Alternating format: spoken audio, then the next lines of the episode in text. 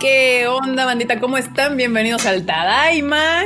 Ya vemos que ya está llegando bastante gentecilla. Su Tadaima Live de miércoles, 8.30 en punto. Ya ven, otra vez. Creo que la vez pasada habíamos empezado un poquito tarde, pero ahora, como pueden notar, Mr. Q otra vez no ha llegado, así que lo pueden ir a molestar a su Twitter, Luis-Dayo, creo que es. Es que no sé. Así es. Ahí pueden ir a decir, eh, tienes que venir de falda en el siguiente este, Tadaima Live. Ahí está, ahí está su Instagram y su Twitter y todo para que vayan a molestarlo y le pidan que venga. Luis-Dayo en Twitter, Luis.dayo en Instagram. que lo molesten por llegar. Si nos están escuchando en podcast, ya saben, vayan a molestarlo. Exacto. Y bueno, pues aquí para que se presente la demás bandilla, el producer que nos acaba de dar la, el, el, este, las redes de Dayo.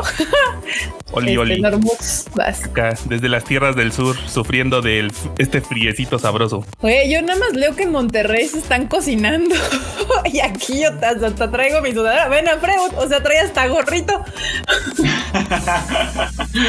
Hablando de Freud, ¿qué, ¿qué onda Freud? Gorrito y toda la onda. Sí, es que a mí sí me dio frío, la verdad, aquí, aquí en donde, aquí en las tierras del no tan sur como el enorme, pero sur ya un poquito. Ajá. Eh, sí está soplando un vientecito friecillo que entra por mi ventana.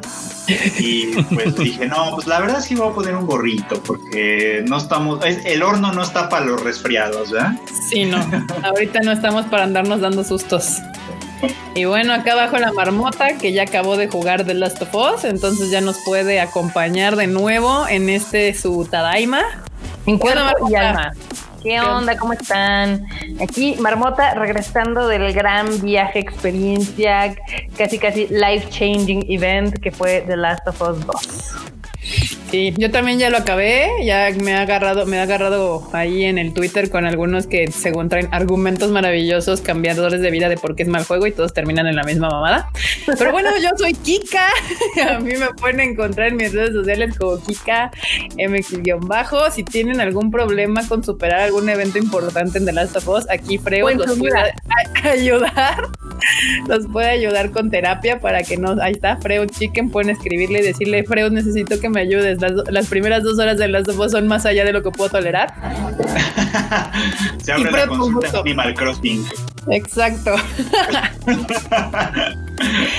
Y bueno, el Q no ha llegado, pues ya les dimos sus redes sociales, ahí por si las quieren, eh, lo quieren ir a molestar, esperemos que llegue, si no, ya le- les pasaremos sus quejas. Y bueno, yo creo que rápidamente vamos a saludar a la bandita que ya está aquí, mira, ya llegaron, Me va- no creo saludarlos a todos, pero voy a ir de los primeritos, primeritos que llegaron hoy en la noche, que es Line Tamaki Kawai, Carlos M, eh, Manuel Rodríguez, Josué González Pérez, Fernando Lucas, Mario MR, José Josué Cruz Martínez, Osvaldo Castellanos, René Mackenzie, Julio Almaraz, Andrés López, M. Gustavo, Blanca Siria, Mario Alberto, Estefany Luna. Eh, Raúl Ramírez, Valeria Nájera, Eduardo Mendoza. Me encanta que ya dejan así como, hola, hola, aquí reportándome porque así ya los puedo ir leyendo. Terry y del Mar Infinity, Julián Ramírez, Carlos M, ah, Marcos Zúñiga, este ya se lo repetí. Ahí está Mamá Marmota también. Hola, mom. Eduardo Pérez, Luis Ángel Jiménez y creo que ya estoy repitiendo. Nidia, aquí está. Yaja C. Y pues creo que ya, ahí los demás que vayan llegando, muchas gracias por estar aquí con nosotros. Ya saben que este, este Tadaima de miércoles es más de nota, más de chacoteo, más de pregunta. Ey, El sábado ya tendremos otro invitado, ya está confirmado, y ya les diremos después quién es. Pero bueno, vámonos con las noticias. Vamos a empezar con las rápidas y luego nos vamos con las que nos podemos extender un poco, ¿no? Bambi. Va. Primero, nota, que de hecho esa es de hoy, si no me equivoco, a menos que esté confundida con los días. Este, la de Majoka ya se termina. Se le acabó la magia a Lonisa, man. Sí, ya. El manga. Que aclaremos el manga. El manga es el que termina. No, es la novela. No, ah, la no, novela, sí, novela, novela ligera. Es como. Sao. Sí, es como Sao. Sí. Y le dijeron, ya en el siguiente volumen se acaba, septiembre, octubre, sale, bye. Lo que sigue. Lo que Ya tiene sigue. un rato, ¿no? De que se publique, se publique esa novela, ¿no? ahorita te digo cuánto tiempo. Desde el 2008, si no me falla la memoria. Que ahorita te digo el dato correcto. Empezó en el 2008, efectivamente. Y obo. Ahí está el, enorme con el no, como novela, o sea, empezó en internet como web novel en el 2008 y en el 2011 ya comenzó como light novel. Ok. Que empiezan a publicar en este sitio famosísimo, este de Shosetsu Kaninaro, que es como un sitio donde mucha banda puede publicar sus cosas así. ¿Y lo que más pega? Ahí verde. Ajá. Sí, es una gran forma. Pues es que así es como funciona el mundo de la artisteada en cualquier nivel. O sea, ya seas músico, escritor, dibujante y demás, pues lo que tienes es que publicar lo que haces y eventualmente si eres muy bueno o recursas con la suerte de que a alguien con cierto nivel de poder le gusta lo que haces, pues te tirará un paro. y así podrá ser publicado en formato libro, revista, manga, este, eh, no sé, disco, película, live action, drama coreano, ya no sabes uno. Ya lo que sea. Pero bueno, ahí Sabes que triunfaste cuando tu adaptación fea llegó a Netflix. cuando Netflix te dice te voy a comprar y lo voy a hacer mi versión, dices, bueno, pues ya lo van a cagar, pero me va a caer un bar. ah. Se nota que el fan es eh, el fan. Se, nota que enorme es fan de El Onisama, dice Carlos M. Aquí. Pues más o menos. Y eso, y que fui el primerito a leer la noticia. Uh, ah, bueno, aquí dice. en la madrugada. Sí, es que ustedes no lo saben, pero enorme no duerme. Bueno, sí duerme. Bueno, yo había llegado a la conclusión de que no duerme. O sea, como que dormita dos horas al día y con eso funciona. Enorme solar. Exacto. Pero es que también, o sea, Mahoka es un título bastante, digamos que entretenido si le das tiempo. Porque al principio es como medio eterno y ya luego se empieza a poner chingón. O sea, la, idea, la... idea inicial del primer episodio está chida. Luego la introducción del colegio de magia de tipo Harry Potter es que está de hueva. Y ya luego se vuelve a poner chida. Y todos queremos a Miyuki. Sí. ese inicio de Mahoka, el anime, al menos eran como cinco capítulos, ¿no? Que se llamaban igual. Sí, era, era como bien pesado. Y, y mucho de eso. por las morras, la verdad. por la voz de las morras. La Netflix. Sí, cómo no. Sí. Yuki, Yuki es Saori Hayami, que ya sabemos todos que es una gran favorita. Uy, sí. Y, Mayumi era Kana Hanazawa, o sea. Uy. Hay pura calidad. Pura calidad. Dice Andrea Soto que es la primera vez que nos está viendo en live, que siempre nos escuchan en el Spotify. Hola Andrea, gracias. Y a Aileen, Aileen, sí, lo leí bien. Aileen Martínez, nueva suscriptora. Hola Aileen, esperamos que te diviertas hoy aquí en el live y pues que te gusten nuestros videos. Ahí Freud acaba justo de subir hoy uno de hablando de Sin Yesterday for Me.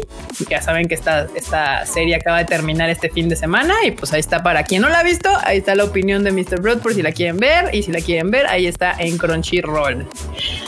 ¿Y qué más? A ver, eh, vamos a una nota rápida y ahorita leo sus comentarios. Violet espérame, espérame, marmota. Yo aquí traigo una lista que se debe de respetar. Está ahí.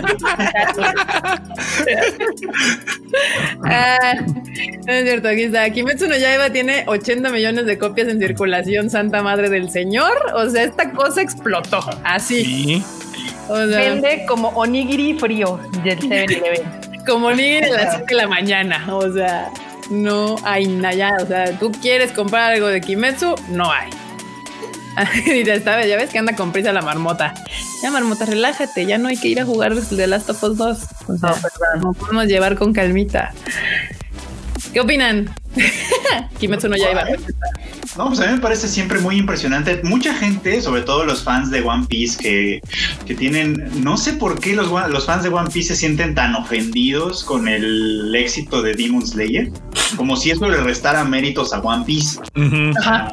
o, sea, no, o sea, no, no, no, cualquier mérito que pueda tener One Piece, digo, yo no la conozco, o sea, yo no la he visto ni me interesa ver One Piece, pero cualquier mérito que pueda tener, que seguro tiene, o sea, no lo pierde porque Demon Slayer le esté yendo bien. Exacto. eso es algo que yo espero que algún día aprendan, ¿no?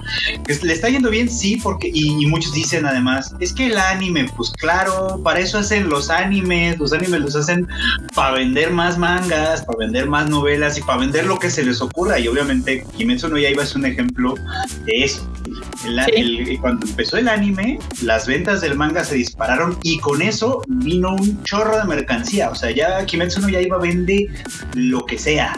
Hasta gomitas en el combini.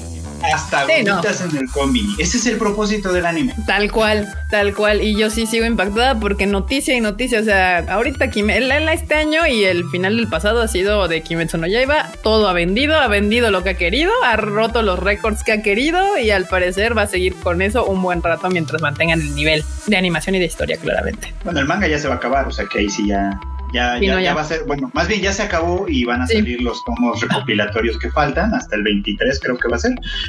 y, luego ya de ahí en adelante pues van a ser los spin-offs y novelas que también han estado sacando. Y la película y, la, segunda temporada del anime y más tazas y más playeras y más libros y, y, lo que... Sí. sí, exacto, lo que usted guste y mande de Kimetsu. Que va a haber Kimetsu para, Kimetsu para rato. Está bueno, qué bueno, la verdad, porque sí es una buena serie. La neta que sí, es una gran serie. Si no la han visto, también ahí está en Crunchyroll. La pueden ver completita. Es más, vayan a verla después de que terminemos este live porque vale muchísimo la pena. Y bueno, ya, Marmota, vamos con tu nota. Que te morías porque dijéramos, Marmota, Violet Evergarden ya tiene fecha de reestreno, bueno, de estreno en Japón. ¿Qué pasó, eh, Marmotilla? Pues esta película ya ven que se iba a estrenar en abril y luego pues el coronavirus apareció. La Nación del Fuego atacó. La Nación del pues, Fuego atacó. a todos, ¿no? Entonces eh, ya pasaron la fecha de estreno, que todavía es tentativa, porque a pesar de que hay, ya hay muchísimas cosas abiertas en Japón, o algunas que nunca se cerraron, por ejemplo, hoy estaba leyendo de que se están obviamente incrementando la cantidad de personas infectadas porque ya muchos regresaron a las oficinas. Entonces, pues no podía saber si no es culpa de nadie. Ah, no, eso no aplica ya. Sí, también aplica, ¿eh? ¿Viste, ¿Viste que sacaron, perdón que te interrumpa, pero viste que Uniqlo sacó unas mascarillas? Sí hicieron una fila espantosa para comprarlas. O sea, es como. Ay, no, así. Defeats the purpose. O sea, es así como de, güey, el punto es que no te contagias y ahí vienen en manada a formarse. No, bueno, o sea.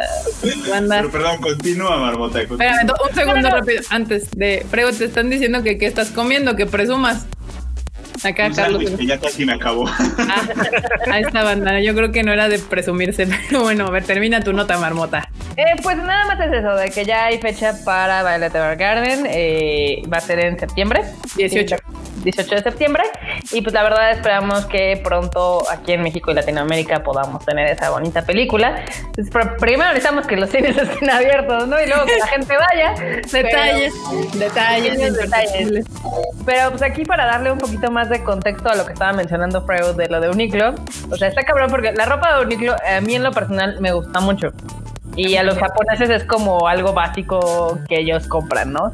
Entonces, el chiste es de que la gente se puso tan mal con lo de las mascarillas que ya limitan a una persona por paquete. Entonces, Uniqlo ahorita dijo, aquí de aquí somos, de aquí salió, porque tiene planeado vender medio millón de paquetes a la semana. Ah, no, bueno, o sea, te digo, el business está ahí puesto. Para los que creían que el capitalismo iba a caer con el coronavirus, el capitalismo dice, te vendo máscaras. el capitalismo se defiende. Muy bien. A ver, aquí, no, porque por aquí se me perdió. Mira, ya es que ya empiezan a llegar más comments. Gracias, banda. Me encanta que haya más comentarios. Eso nos hace a todos muy felices. Y dice. Ah, uh, Freud, dice Andrés Rodríguez. Freud, ¿dónde te envió mi currículum para maratonear sin yesterday conmigo? ¡Eh! Ándale, paps. Qué bueno que no está aquí el Q, pero enorme, defiéndete tus tierras. O sea, ¿qué está pasando aquí? Pues el Freud no me ha dado un anillo, entonces puede hacer lo que quiera. Tierra libre. Tierra libre. Violencia. Básicamente. A ver. Bonita serie, Sin Yesterday, bonita serie. Al final ya sabemos que a todo el mundo decepcionó, pero la serie está bonita.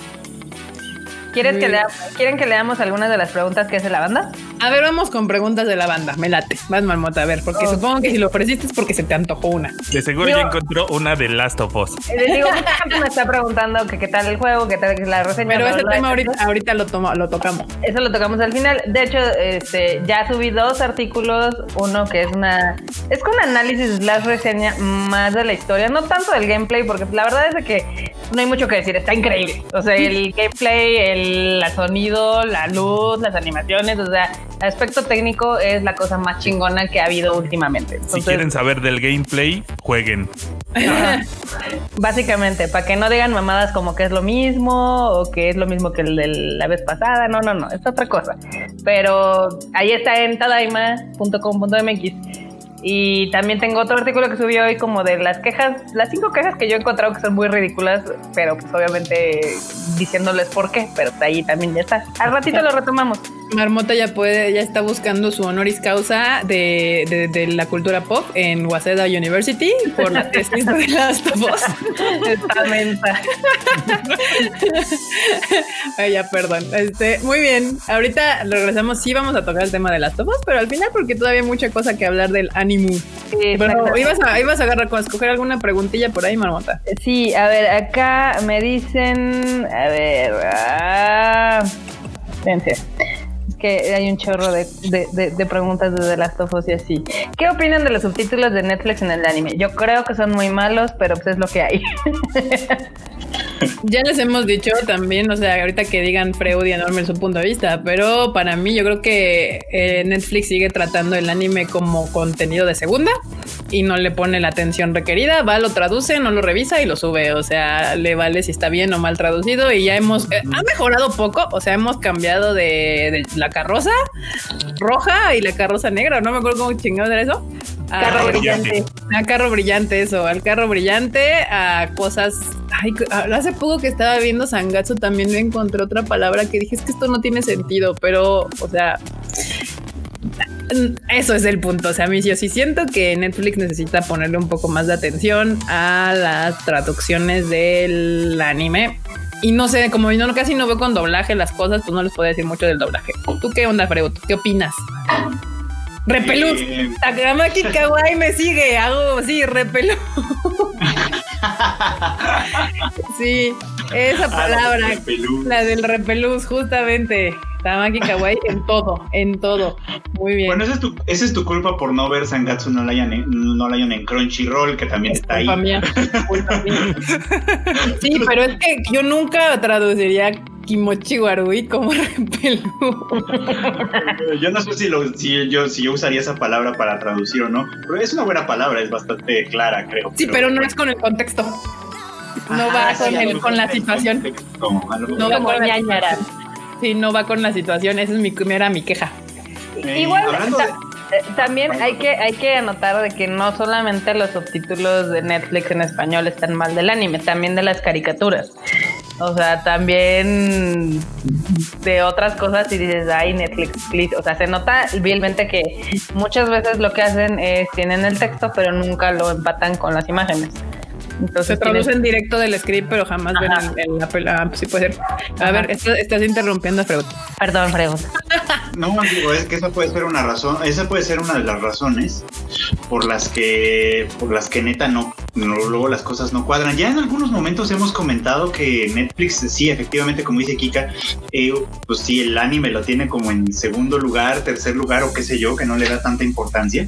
Y también hemos comentado errores raritos que hemos encontrado en algunas de sus series. El más reciente fue obviamente el título de la de Nakita y la de Nakineko, pues, para decirlo en corto. Este, que también hablando de artículos, ahí en el Tadaima me aventé uno sobre el título de Nakineko y sobre, y sobre pues el tema de la traducción de ese título, que la verdad es que, y alguien por ahí puso en un comentario que probablemente la traducción del título vino de Argentina, pues dice, porque, porque dice, un mexicano, y tiene razón, jamás habría puesto amor de gata sin pensar en cómo nos iba a sonar a nosotros. Sí, efectivamente.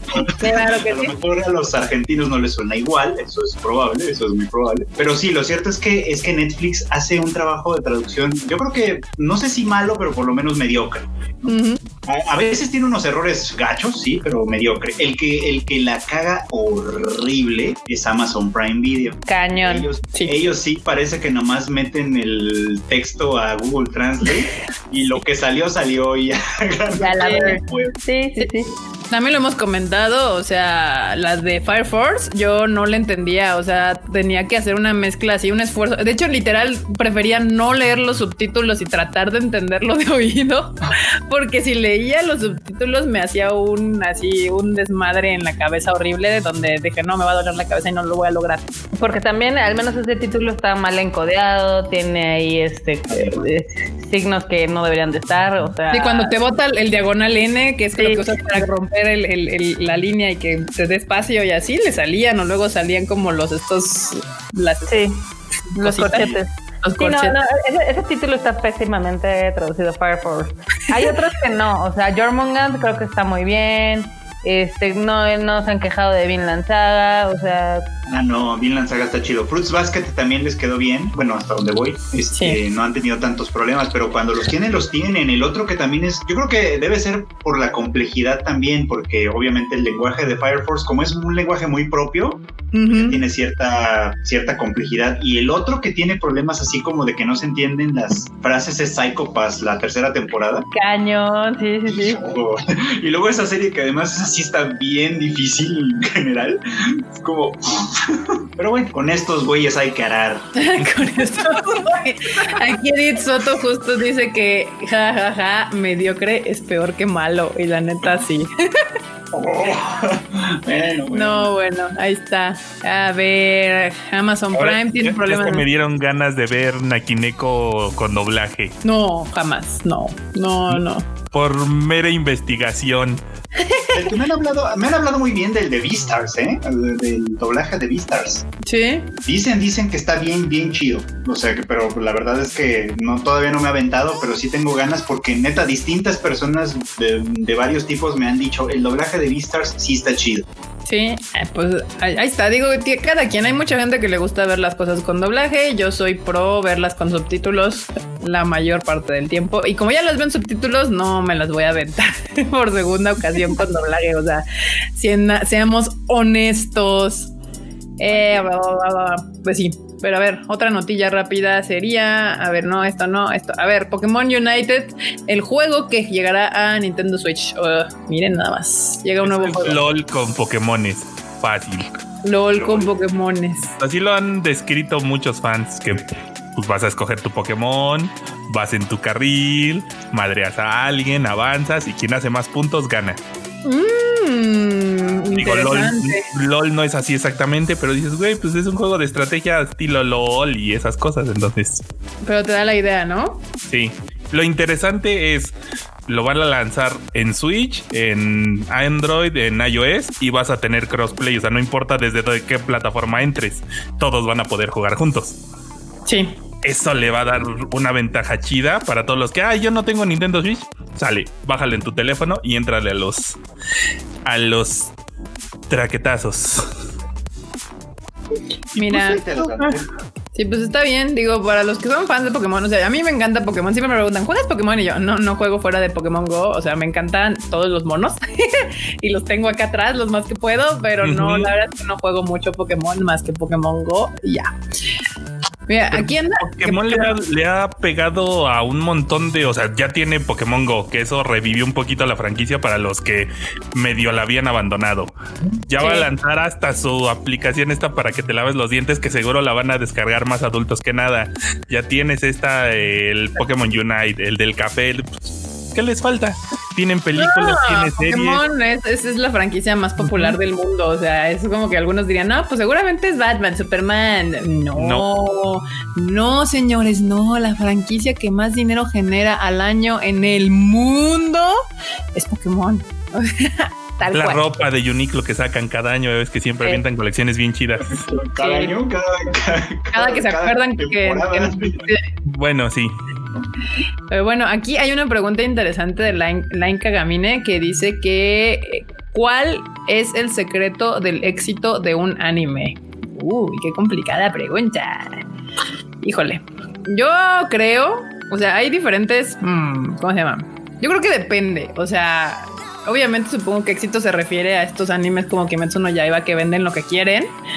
Y pues yo digo que sí, evidentemente tiene que ser una gran mezcla de una buena historia y de que haya una, un nivel de calidad en la animación bastante interesante.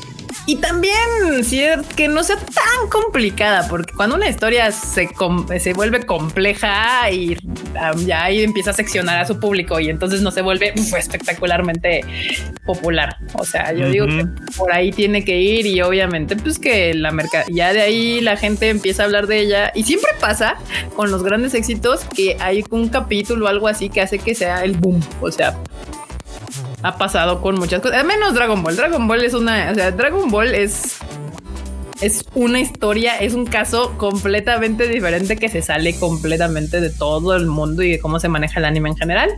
Una situación especial y muy particular que empezó en los, en los noventas, pero todo el resto del anime se mueve muy distinto. Yo creo que también va de la mano de que ahorita para que uno pegue bien duro, sí necesitas, como dices, ah, que la historia y no sé qué, pero ahorita es más complicado con la competencia. Cuando vemos mm. cómo pegó One Piece, Bleach y Naruto, decías, pues era lo que había. Mm. Era así como que, ah, bueno, pues los chones, pues órale, sobres. Y luego empezado a ver historias mm, diferentes, más interesantes, y fue cuando se empezaba a seccionar la gente. Y ahí, cuando algo a lo lejos brillaba y decías, ah, eso, eso es lo que vamos a ver todos. Me encantó porque la entendí enorme, los chones. Y yo, los chones. Los chones. los chones. ¿En, qué andas, ¿En qué andas pensando? Justo también eso que dices de enorme es cierto que ese es un gran cambio de, de los animes de hace tiempo, o sea, de cuando se volvieron populares Sailor Moon, Dragon Ball, los Caballeros del Zodiaco, este, este, supercampeones, pues era lo que había, era lo que traían y era lo que conocías. Actualmente ya los animes aparte tienen que luchar por la atención de la gente en, un, en cada temporada, o sea, realmente ya traen bastantes animes. Sí, y de hecho, si lo piensas tantito, incluso mucha gente pensará, ay, es que llevamos 20 años teniendo anime diferente. Sí, pero el boom del streaming y de que más gente le entró al anime, yo creo que ha sido del 2005-6 para acá.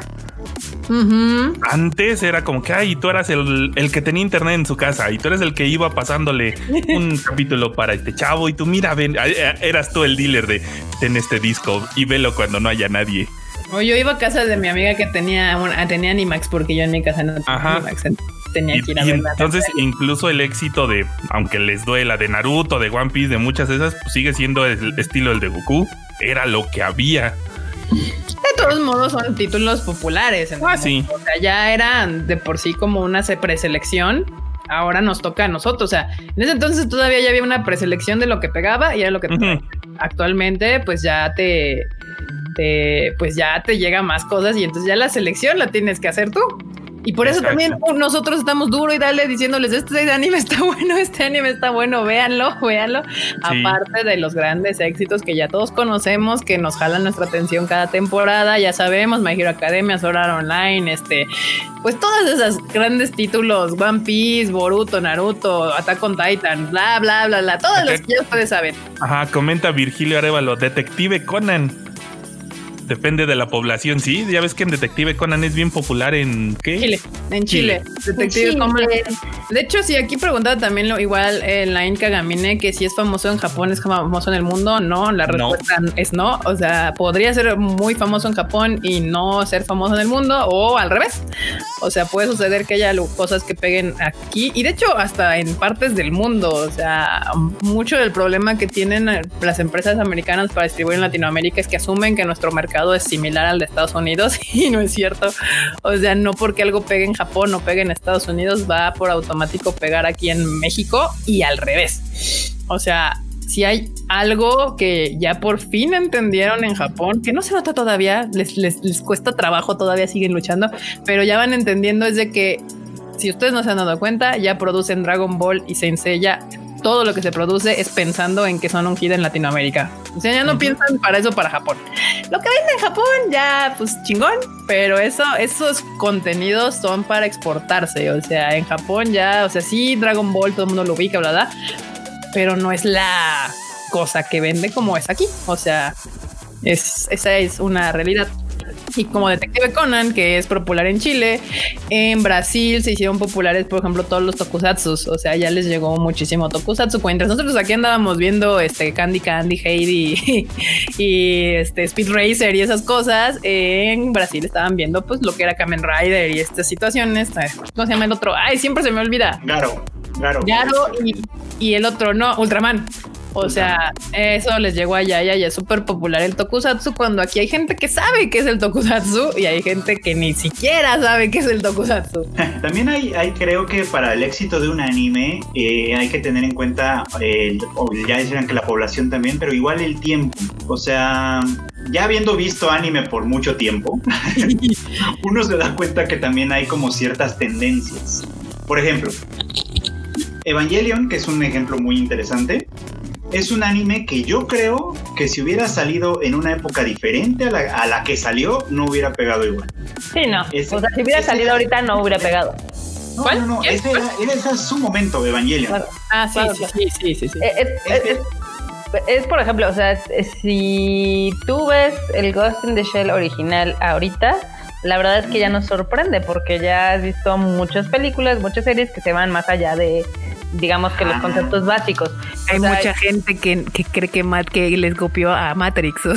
también hay mucha gente que cree eso. Pero por ejemplo, eh, yo decía que la película que salió con Scarlett Johansson, la verdad es que es muy fiel al título original. El tema es de que como ya vimos esa historia 20 veces, sí.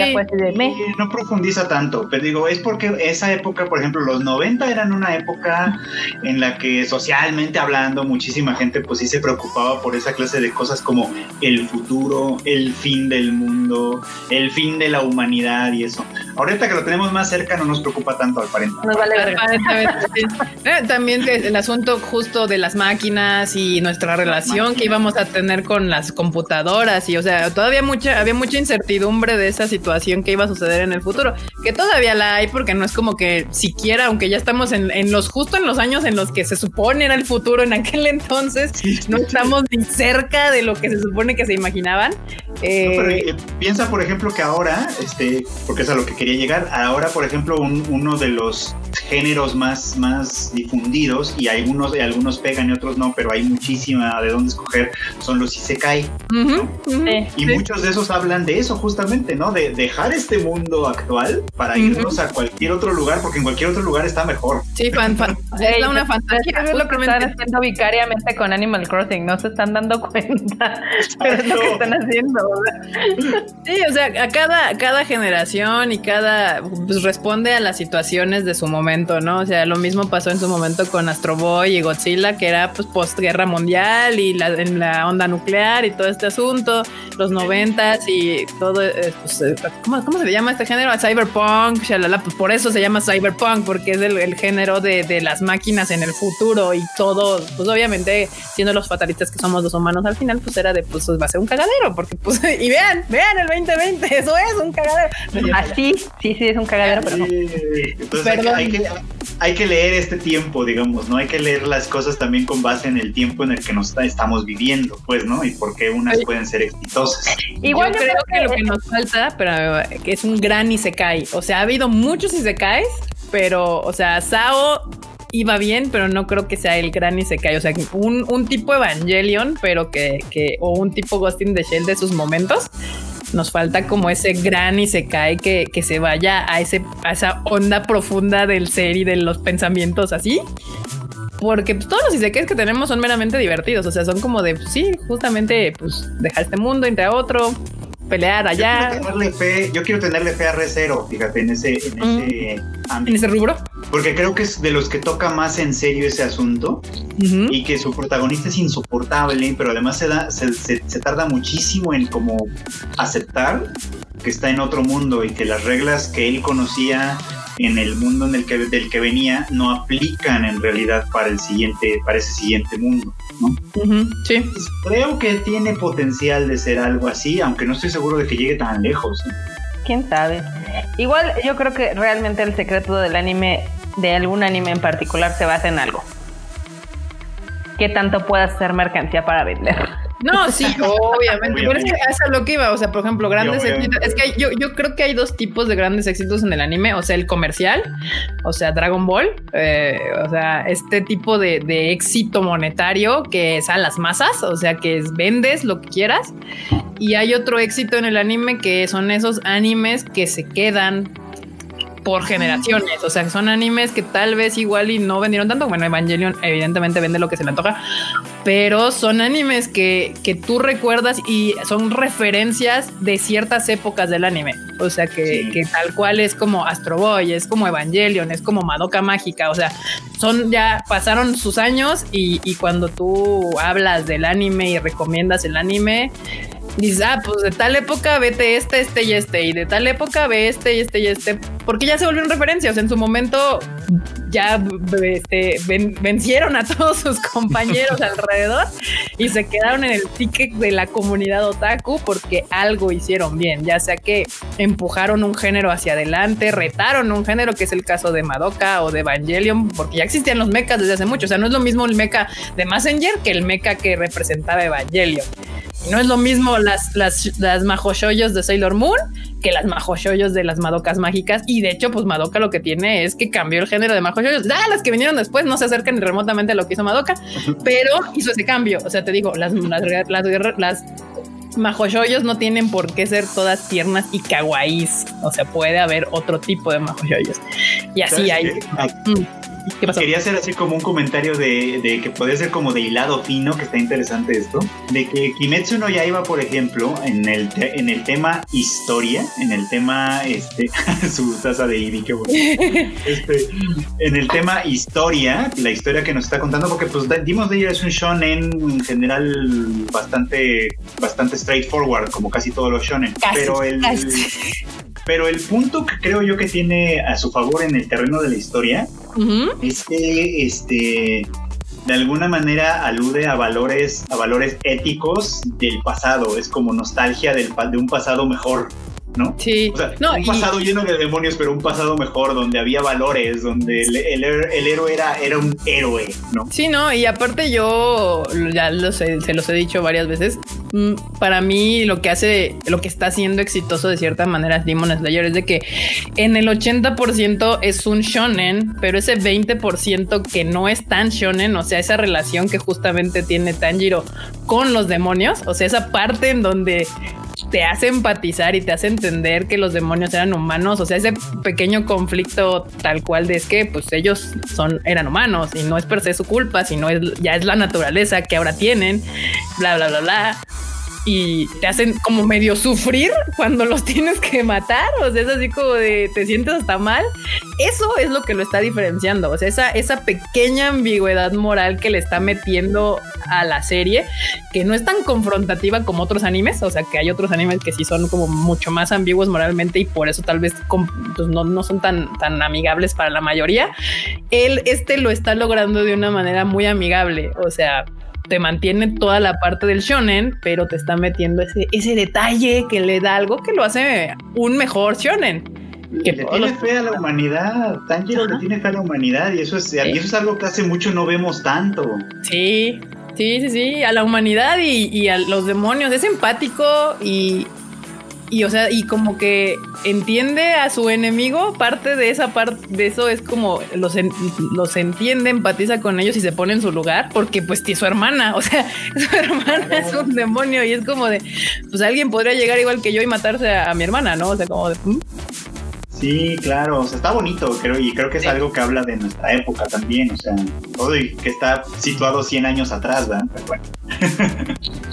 Sí, de hecho aquí dice esta Rol Salgado que Demon Slayer volvió famoso la animación de UFO Table. Sí, yo les dije, sí, el famoso capítulo 19 es el que hizo que Demon Slayer fue, fue así. ese capítulo, ese día, Kimetsu no Yaiba se volvió trend tweet mundial. O sea, el día que salió ese, ese, ese capítulo. Pero eso no le quita el mérito a la serie, porque ese capítulo puede haber sido muy espectacular, pero si la gente se ponía a ver la serie y no le gustaba, pues no iba a importar. O sea, más bien fue el capítulo que hizo que la gente por fin me hiciera caso y se pusiera a ver la serie. Porque yo estaba todas las pinches semanas así, no, está bien chida, está bien chida, está bien chida. Y de repente sale el capítulo 19 y todo el mundo así de, oh, sí, una llave. Y ya lo empezaron a ver y se pusieron en friega al corriente porque bendito anime que dura 20 minutos.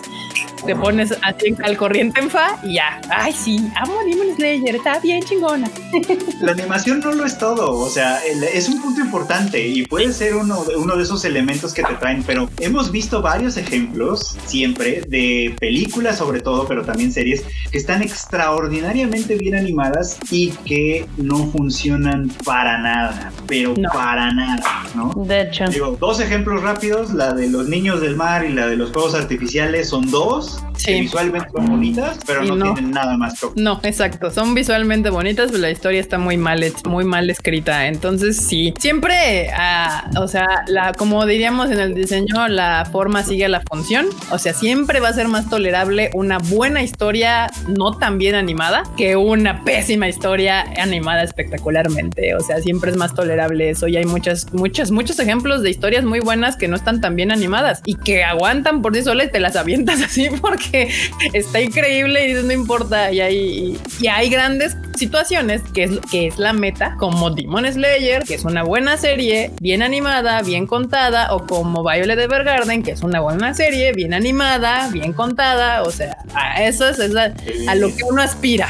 O como Sangatuno Lion, que también es una buena historia, también bien animada, bien contada, o sea, estaba pensando en el ejemplo este que siempre tenemos de que Mono Friends, que literal se animó con tres pesos, pero es una muy buena historia. Exacto, justo. Ah, dice Eric Wong ha, que, how, que a él sí le gustó Children of the Sea. Pues está bien, o sea, no estamos diciendo que no te vaya a gustar, pero realmente no es la gran película. O sea, está, lo, lo, intentaron bien, pero no es ni siquiera conecta es con nosotros. Si no conectó con Japón, o sea, que de hecho es una historia hecha culturalmente para que conecte con con, ellos, pues menos iba a conectar acá. Pero impresionante sí estaba visualmente hablando, pero nada más. Nada más la escena de la ballena, punto. Pero bueno, hablando, hablando de Kimetsu no Yaiba y este asunto, pues hoy, hoy es el cumpleaños y por aquí pusieron, era es el cumpleaños de la reina. Nuestra reina de nuestra reina favorita cantante. No les voy a decir que de todos los aquí presentes porque no puedo opinar por ustedes, pero sí de mía. Lisa, Lisa Waifu, hoy cumpleaños. Bueno, en Japón ya fue ayer, pero para nosotros todavía no termina el día. Hoy es cumpleaños de nuestra querida Lisa. Y pues si no la han ido, vayan a dejarle sus felicitaciones ahí a su Twitter que es como Lisa, Lisa Olive, ahí la pueden encontrar. Y pues, ah, de hecho, justo también hoy publicamos una nota. Deberían saber quién es, porque es la que canta el opening de Kimetsu no Yaiba, el famosísimo Gurenge, que también ha roto los récords que ha querido, siguiendo con esta ola de cosas. Pero si no saben quién es, ahí en tadaima.com.mx les dejamos una recopilación de las 10 mejores canciones que consideramos los Tadaimos aquí presentes que, son de Lisa. O sea, y son muchas que no son de animes porque pues, pues a mí me gustan muchísimas rolas de Lisa que no son precisamente las que todo el mundo ya ubica y conoce. Para que ahí lo vayan a ver. Y de hecho creo que la... Varias de anime. No, sí hay varias, sí hay varias de anime porque pues, pues, son las más populares. Pero si ustedes no conocen a Lisa, ahí en esta lista pueden ver varios, varias rolillas que no son precisamente de anime y son buenísimas. Entonces, pues 33 añitos, justamente. Elizabeth Girl. Salve, Lisa. Lisa, diosa está de cumpleaños. ok, veo que aquí también hay fans. Muy bien, eso me gusta. Porque si hay de un, o sea, eh, hay muchos artistas que nos apoyamos y, la, y así, pero si hay un artista del cual puedo decir de primera mano que se merece todo el apoyo de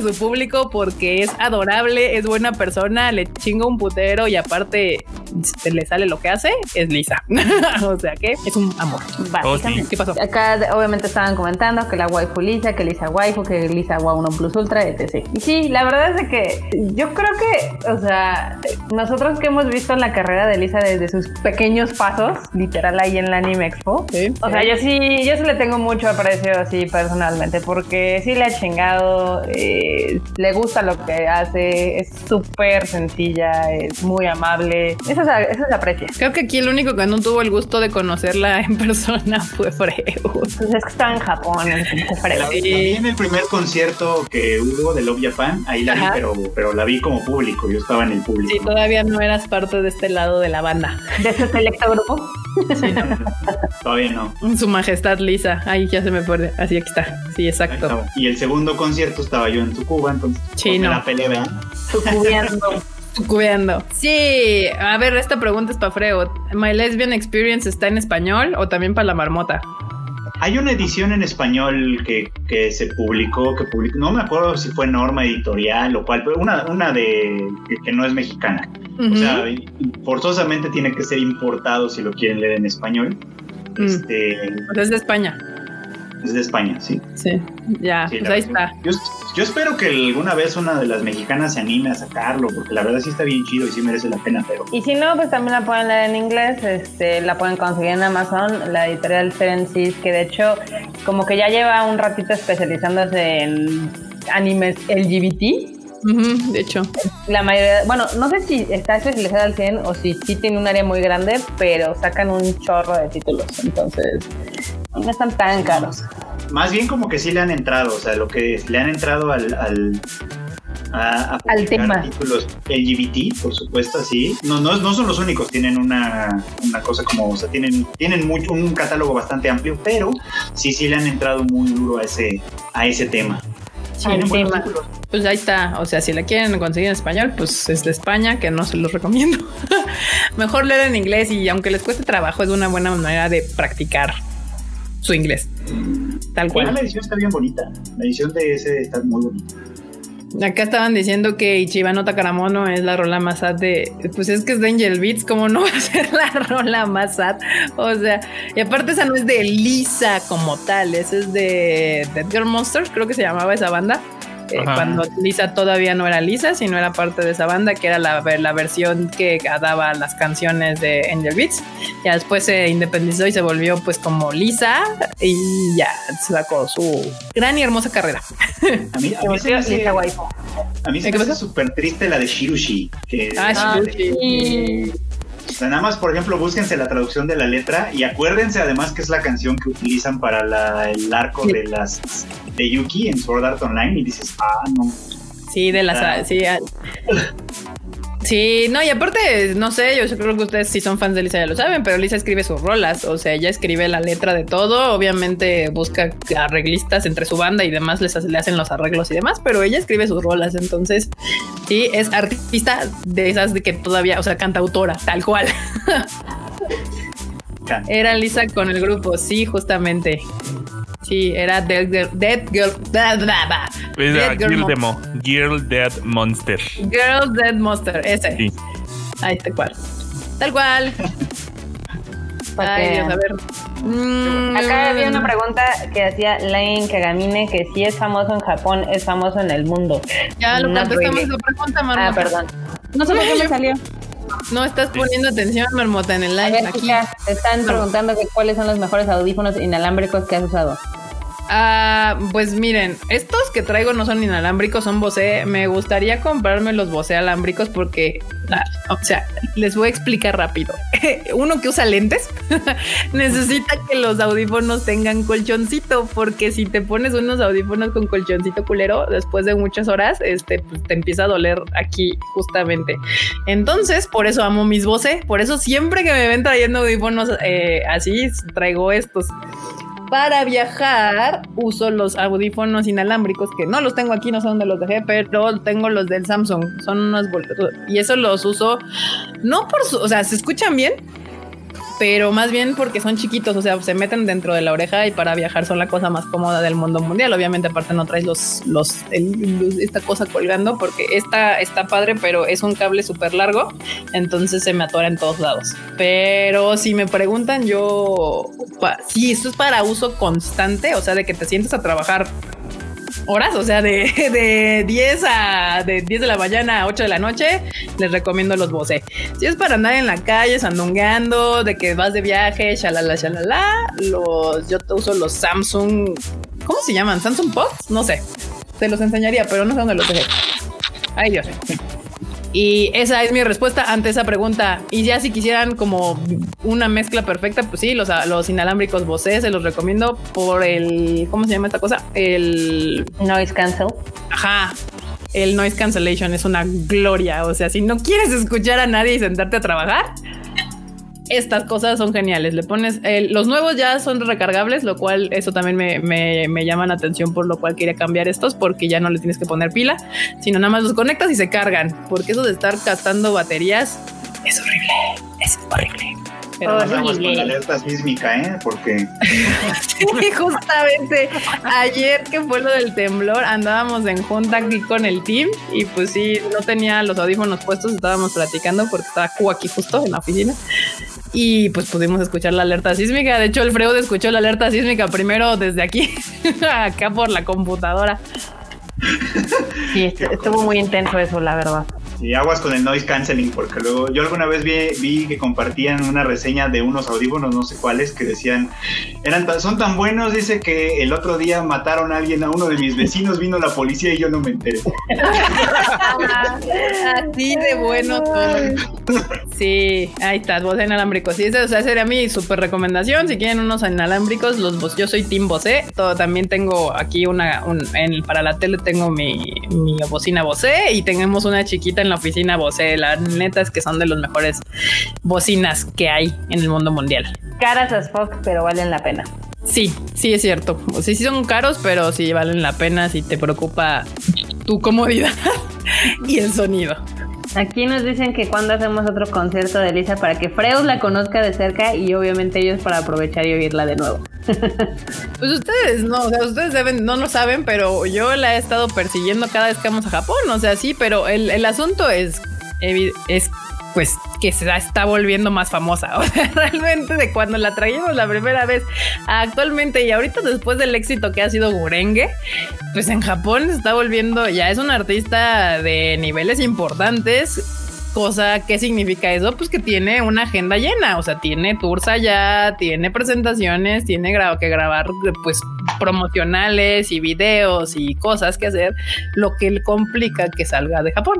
No solo a México, sino a cualquier lado. No sé si han dado cuenta que sus presentaciones fuera de Japón han disminuido, no solamente no ha venido a México, sino que de hecho ya no ha salido. Fuera de ir a China, si no me equivoco, y a Taiwán, que pues voy, volar de Japón a Taiwán es creo que tres horas y media, una cosa así. Está a la vuelta de la esquina, comparación. Pues sí, no se puede comparar ir de aquí a tres horas de vuelo de ida. Es más, si quisiera, va y regresa en un día. así de va, se viendo su concierto y regresa y en la noche ya está durmiendo en Tokio. Que aquí venir a México o Estados Unidos es un viaje de menos, así de menos, de mínimo tres días. O sea, o sea, venir un día, llegar, a dar el concierto y al día siguiente regresarse.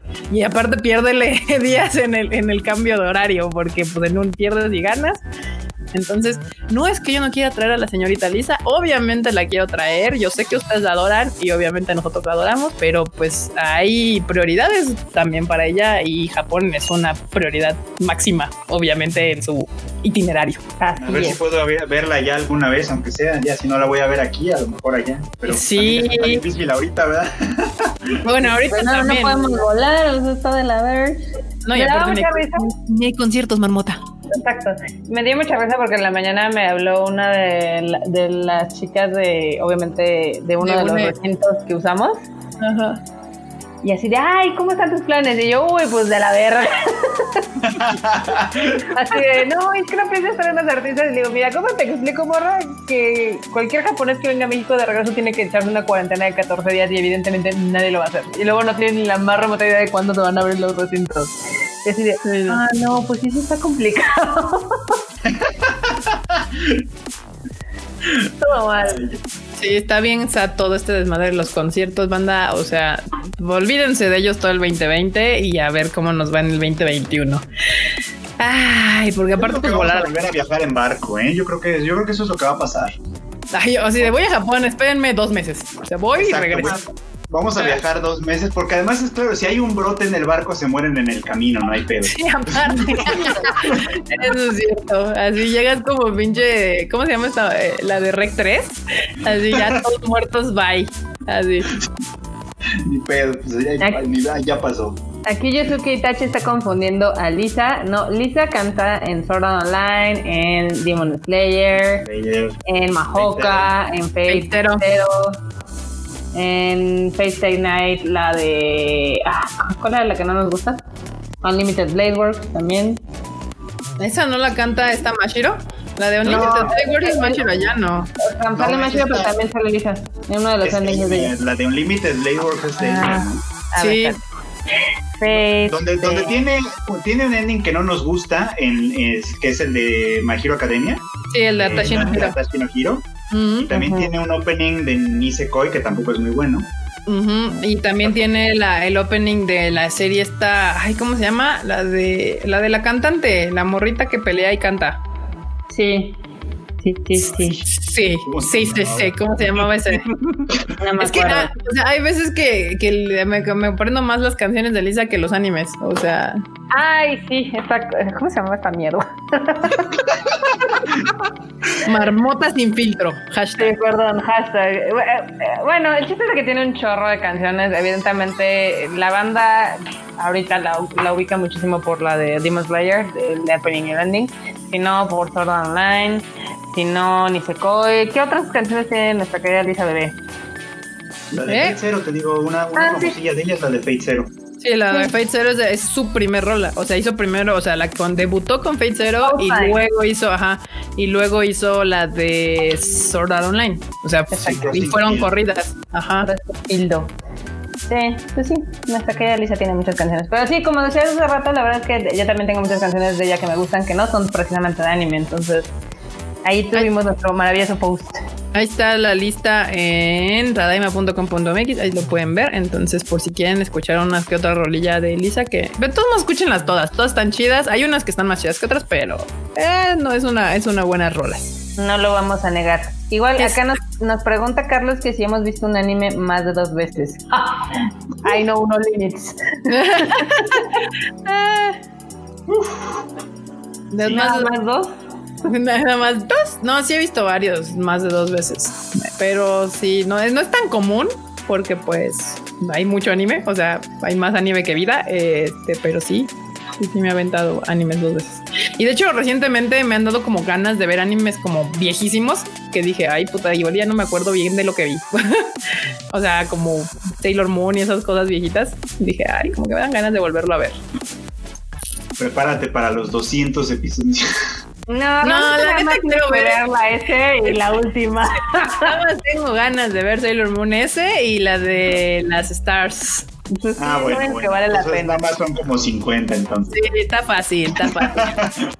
Aquí andaba diciendo este, ay, ya se me perdió el comentario. ¿Dónde quedó? Aquí Luis Rojas decía que sí, ah, que Angel Beats, que si debutó esta Lisa en Angel Beats. O sea, sí, sí, o sea, pero es que en Angel Beats era parte de un grupo. Como Lisa, su primer canción fue la de Outside de Fate Zero. O sea, toda esa parte de Angel Beats no era Lisa, era parte del grupo de Girls That Monster. Por eso decía yo que debutó con Fate Zero. Así es. Haruka Michiro Best Girls, exacto, usted sí sabe. A ver, pues rápido vamos a hablar de, pues ya saben, las series de esta temporada. Aquí Freo también nos dejó una nota completa de todas las, series que se estrenan esta temporada y pues les vamos a decir rápido porque son un chingo. Obviamente la primera que nos mandó aquí Crunchyroll pues es la de, de, God of High School porque pues es original, este Crunchyroll Originals, entonces pues la ponen hasta arriba porque pues uno promociona sus cosas, ¿no? Pues sí. Y la otra que todo el mundo espera, que aquí están así de ya, Recero, Recero temporada 2. También ahí, bandita, ya está para los que estaban queriendo ver Recero. Luego hay otra cosa que se llama Rent a Girl. Se oye muy mal. Sí. Suena porno. Suena mal, la voy a ver por lo menos un, por lo menos uno o dos capítulos. Por lo menos le vas a dar el strike 3. Sí. A ver si jala. Eso parece comedia romántica. Se me hace que el título no está describiendo la historia. Mm, supongo que sí, pero no es lo que tú esperabas. O sea, va a rentar a la morra y se va a enamorar. Sí, claramente. La va, a querer sacar de esa vida. eso, no, lo vimos ya en el cine, no es mujer bonita. ¿Qué te digo? Pero pues supongo que es versión Japón, ya sabes, esas que rentas para que, no sé, para que hable contigo y te platique de, que te escuche de tu día y así. ah, como cuando vas al restaurante de los Moomins a que te pongan un Moomin a que se siente contigo. Ajá, exacto. Es así como eso es lo que voy, pero pues es, como si renta girl, pero en versión light. Y luego aquí veo una cosa que se llama Gibitae, supongo que se pronuncia Gibitae. Gibiate. Gibiate, sí. Y no sé, tiene esa, se ve interesante. El año es el año es 2030. ¿Hay qué? Zombies y monstruos. Y la historia es de un ninja y un samurái. La quiero ver.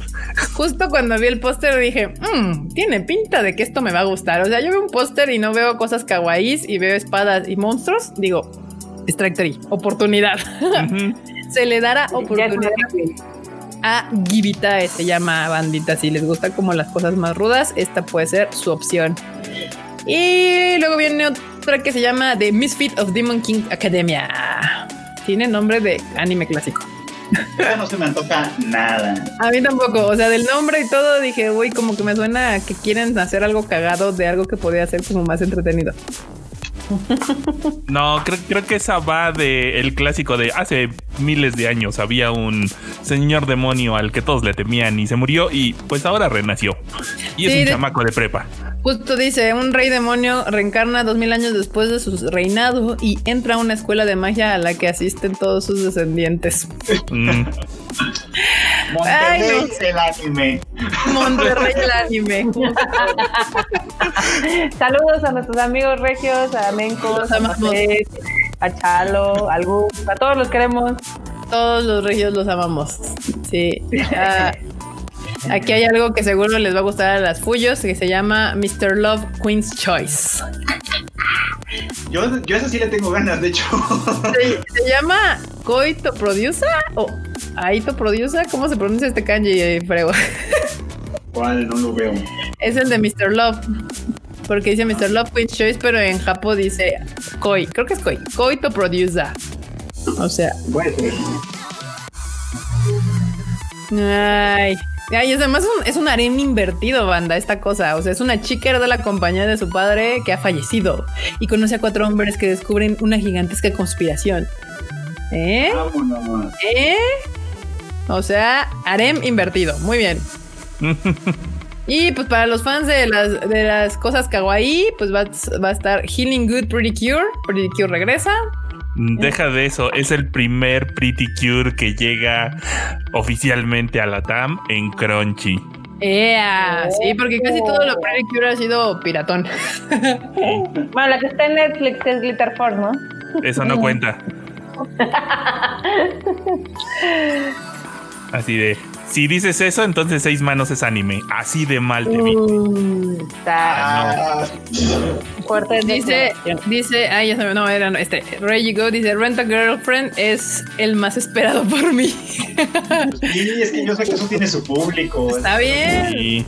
De hecho, sí, yo cada vez que veo un, un, póster digo, este es para Freud, este es para Q, este es para mí, este es para Por, por aquí lo, comentar, lo, lo mencionaron en los comentarios y hay un canal de YouTube que se dedica como un día en la vida de y se mete a varias, este, con varias personas las va a entrevistar. Uno de sus capítulos, que es el de un día con un artista de manga, es justamente con el autor del manga de Randall Girlfriend. Ah. Y se avienta así como que, ay, mira, así de, ay, su día empieza así. Incluso lo dejan ver como parte de lo que están haciendo del capítulo de esa semana y ve cómo es todo su trabajo. Ah, déjalo, lo, vamos a buscar y se los compartimos ahora en las redes del Tadaima para que lo vean. Va, me late. Me gusta, me gusta. Y aquí hay otro que se llama Extra Olympia Kiklos. Kiklos. Qué raro. ese regresa. regresa. porque regresa porque ese se estrenó originalmente en la primavera, pero se suspendió COVID. Entonces, o sea, se ve rarísimo. O sea, hasta el poste está rarísimo, banda. O sea, y dice, es que esta parte es raro porque dice que es de un joven aprendiz alfarero en la antigua Grecia que a su vez era otaku de closet. O sea, ¿cómo eres otaku de closet en la antigua Grecia? Está muy raro este. ¿Qué, ¿Qué, está pasando con el anime? ¿Quién sabe? nunca se me antojó verlo, la verdad. No, la neta no. Y pues hablando de regresos, porque justamente si ese regresa, pues también va a regresar Digimon Adventure 2020. O sea, ya que, se, que igual se había estrenado esta temporada y creo que se estrenaron tres capítulos, si no me equivoco, y la suspendieron y ya regresa para la siguiente temporada. Tal cual, también lo mismo con Food is War, Shokugeki no Soma, quinta temporada, también regresa. Y Sword Art Online Alicization, War of Underworld, también regresa. Ya, ahí está. Ahí O sea, ni alcanzó a estrenarse en su Ni la alcanzó a estrenarse tal cual. O sea, ya se dejó caer la Flying One para todos los animes nuevos que estaban intentando tener algo de público. Suerte, bendiciones, porque se vino así Digimon, Sword Art Online, Shokugeki no Soma y también aquí Major Second, la segunda temporada. Que y los titanes. Los titanes, espérame. Estamos hablando de cosas importantes aquí, Marmota, por favor. Uh, perdón, ¿eh? También, eh, también regresa Railgun T. Uf. Cosas importantes, ¿ya ves? Y es que aquí el, el Enormous es fan del Railgun. Y todavía faltan varios anuncios, pero. Ya, ya sabíamos que era fan del rifle.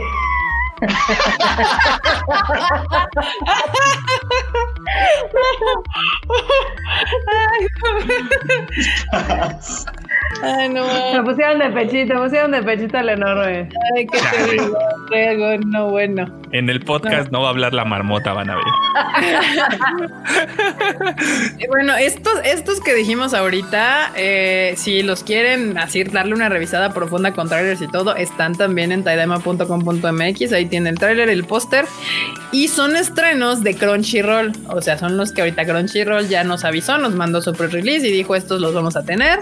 Como bien dice Marmota, se anunció Attack on Titan, o sea, el cierre de la tercera temporada, pero todavía Crunchyroll no ha anunciado nada, por lo menos no en este primer comunicado que nos envió. Y pues ahí lo pueden ver. Marmota anda con todo. No, pero Attack on Titan, Attack on Titan es de otoño todavía. Sí, según yo todavía falta. O sea, recién se anunció que iba a sacarse de la tercera temporada, pero no creo que ahorita y menos con la pandemia. Díganme algo. ¿Importa en qué mes estamos? ¿Acaso algo importa en este 2020? O sea, sí, pues. Sí, para las temporadas de anime, para que la banda sepa cuándo va a salir el, el anime que le interesa. Algo te puedo decir al respecto. Si anunciaron que se va a estrenar en otoño, puede ser que se estrene en invierno, pero no en verano. es gracioso porque es cierto. Eh, así, Marmota se anda matando. Aquí Enorme le mandó un golpe desde Totorolandia. Me cayó el celular, entonces ahorita así de ¡ah! Pero no importa. ah, mira, aquí andan preguntando que Oregairu, que qué pedo con Oregairu. ¿Alguien sabe? esperando que High Dive dé señales, porque High Dive es el que le había anunciado para la temporada de primavera. Ajá. Y, esperemos que haya conservado ese deal por tres meses, porque yo sí la quiero ver.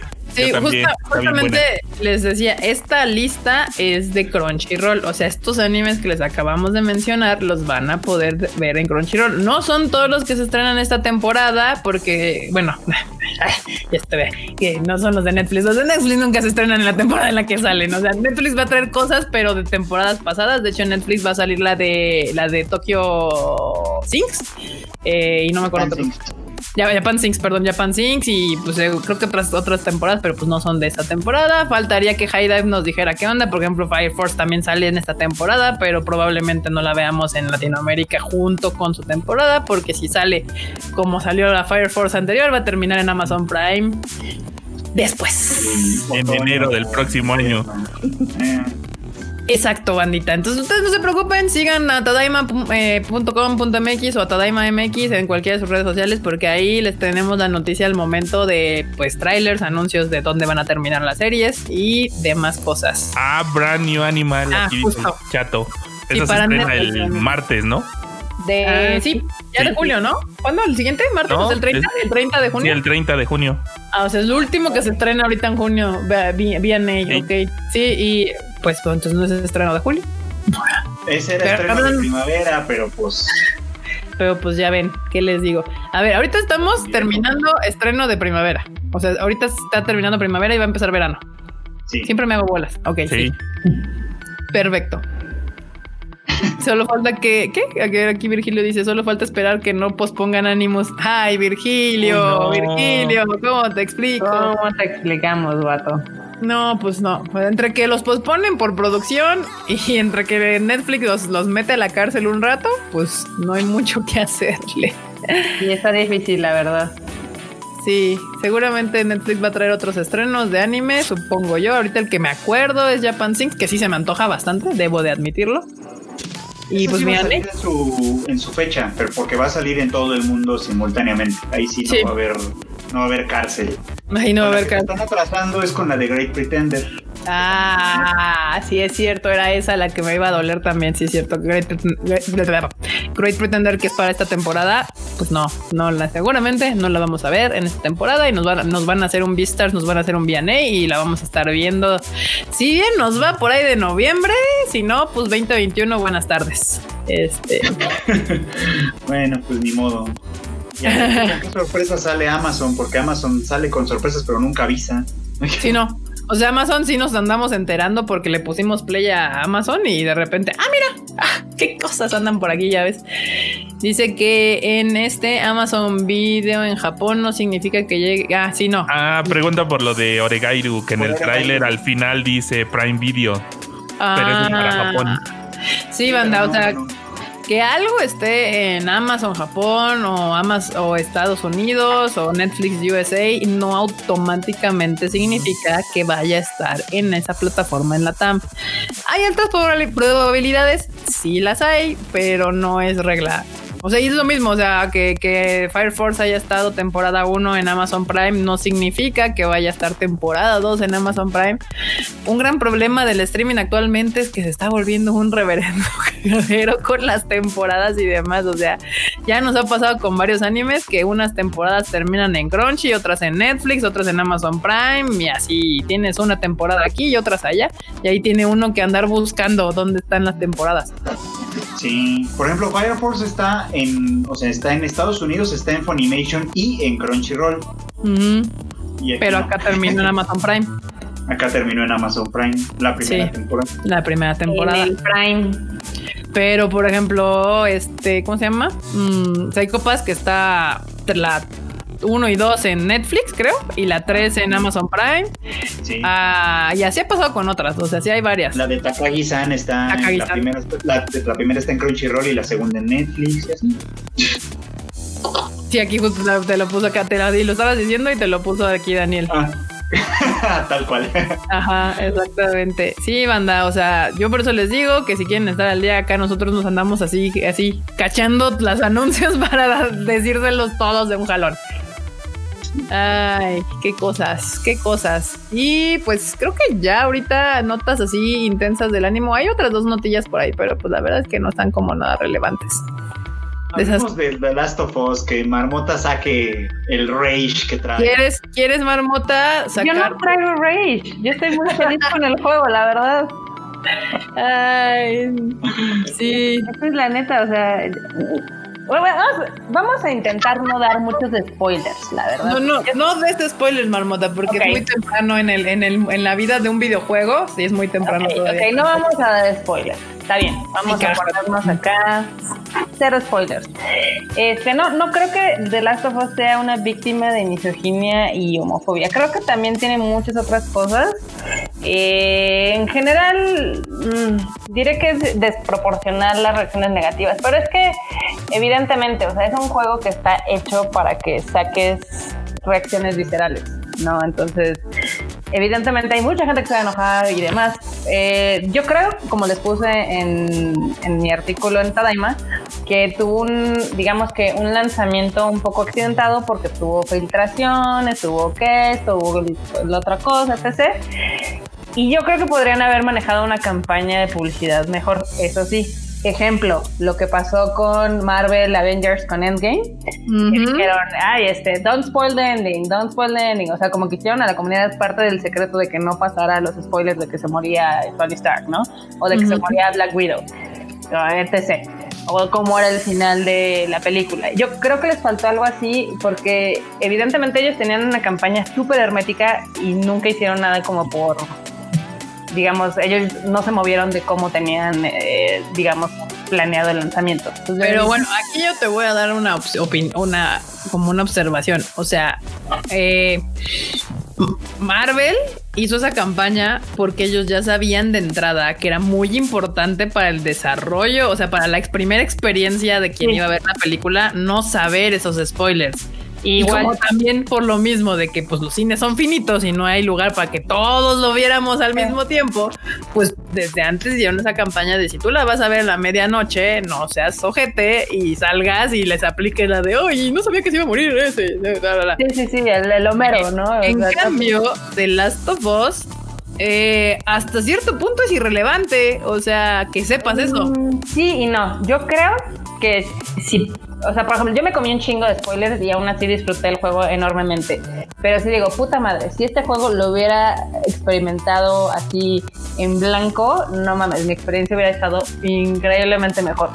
Porque hubiera sido más devastadora, más cruel, más Hubiera estado muy chingón. O sea, tú, tú no te comiste tantos spoilers, según yo. No, pero yo ya sabía que se iba, que eso iba a pasar. Que iba a pasar. Pero eso primero, ya, o sea, pero, es que aparte es, es, es, irrelevante el spoiler porque sucede al principio. O sea, cuando es como cuando, es como la de ay, nuestra película esta de del páncreas. O sea, no es un spoiler lo que pasa en, el tráiler, igual que con la de Ride Your Wave. O sea, no es un spoiler porque no es lo relevante de la historia. O sea, que te digan que eso sucede no es relevante. Al final lo que importa es lo demás. El problema que aquí está sucediendo es que la gente no está pudiendo superar ese primer obstáculo que les pusieron. El prólogo. Se llama madurez emocional. No, y, está hecho perfectamente para que te sientas así, que te sientas encabronado y sigas la historia, pero muchos se quedan atrabados así horrible en en el prólogo, no logran pasar esa etapa. Por eso les decía que era como una una analogía de los pasos de aceptación de un duelo. O sea, sí te va pimponeando más o menos cómo va el pedo. Pero bueno, el chiste es de que con que ustedes tuvieran, pues, digamos, desde que dijeron, ah, este va a ser un viaje de venganza de Eli, ya tenían que haber sabido que algo malo iba a pasar.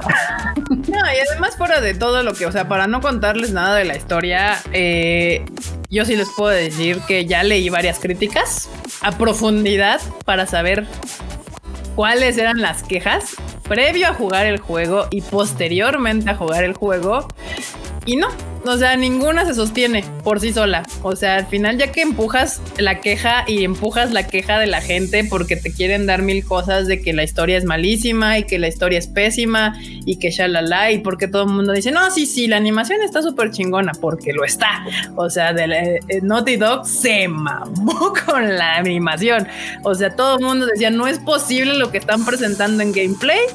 Pues sí, sí fue posible y lo lograron hacer el gameplay de Ellie. Yo soy pésima para jugar estas madres, siempre me hago bolas y juego en versión gusano de yo soy stealth y matar, pero si han visto a jugadores profesionales usar a los personajes para la batalla, hacen cosas impresionantes con el personaje, o sea, impresionantes de que se avienta y, tira cosas y se avienta. Sí, no, no, no, El gameplay está, o sea, simplemente por seguir averiguando qué tanto puedes hacer con Eli, tiene valor de rejugarse. O sea, para que tú sigas descubriendo qué tanto puedes hacer con el personaje. Ah, la historia. Eso es por parte de la animación. El gameplay también, o sea, no tiene nada que decir del gameplay, todos están chillando por la historia, pero la verdad es que el juego vale cada segundo. Y yo creo que tienen tanta frustración por la parte que no les gustó que no están permitiéndose disfrutar todo disfrutar el juego, o sea, no están permitiéndose descubrir más de ese universo y descubrir más de esos personajes y lo más importante, descubrir de lo que realmente se trata este juego. es como, como que se quedaron atorados, o sea, se trabaron así ¡ah! ¡ah! y ya no pudieron irse más para allá. Y, y hicieron su análisis del juego enojados por lo cual no es digo, un análisis, pues, este, pues, un análisis del videojuego.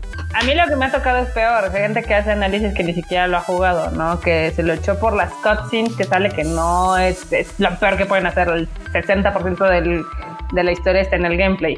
Y hay gente que dice que se hecho todo el, gameplay de alguien más. De todas formas, no es lo mismo. No, les, voy a, decir lo triste. O no sea... son una película. No son una película que tú puedas ver. Si no la veo en el cine, la veo en mi casa. Igual no es la misma experiencia en este videojuego sí tienes como que meterte, es una experiencia muy personal.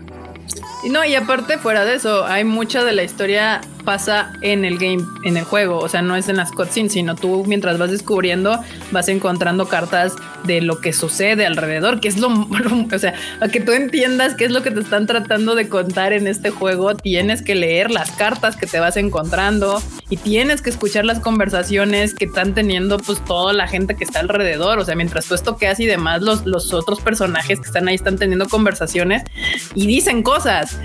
Y lo que entre los personajes se dicen también cuando tú vas avanzando con los juegos, hay, hay cosas. yo, sé que no han jugado el juego y que no han llegado hasta el final cuando no me mencionan una situación muy importante de uno de los personajes. Es así como de, güey, no lo has jugado, no me vengas a decir que sabes un chingo del juego porque se ve que no lo has jugado. O sea, había como bien decía Marmota, una persona que dijo, ay, pues me mintieron porque lo que sale en el tráiler nunca sale en el juego. Y todos así de, compa, no acabaste el juego, ¿verdad? Porque es de las últimas escenas que sale, así es del tráiler.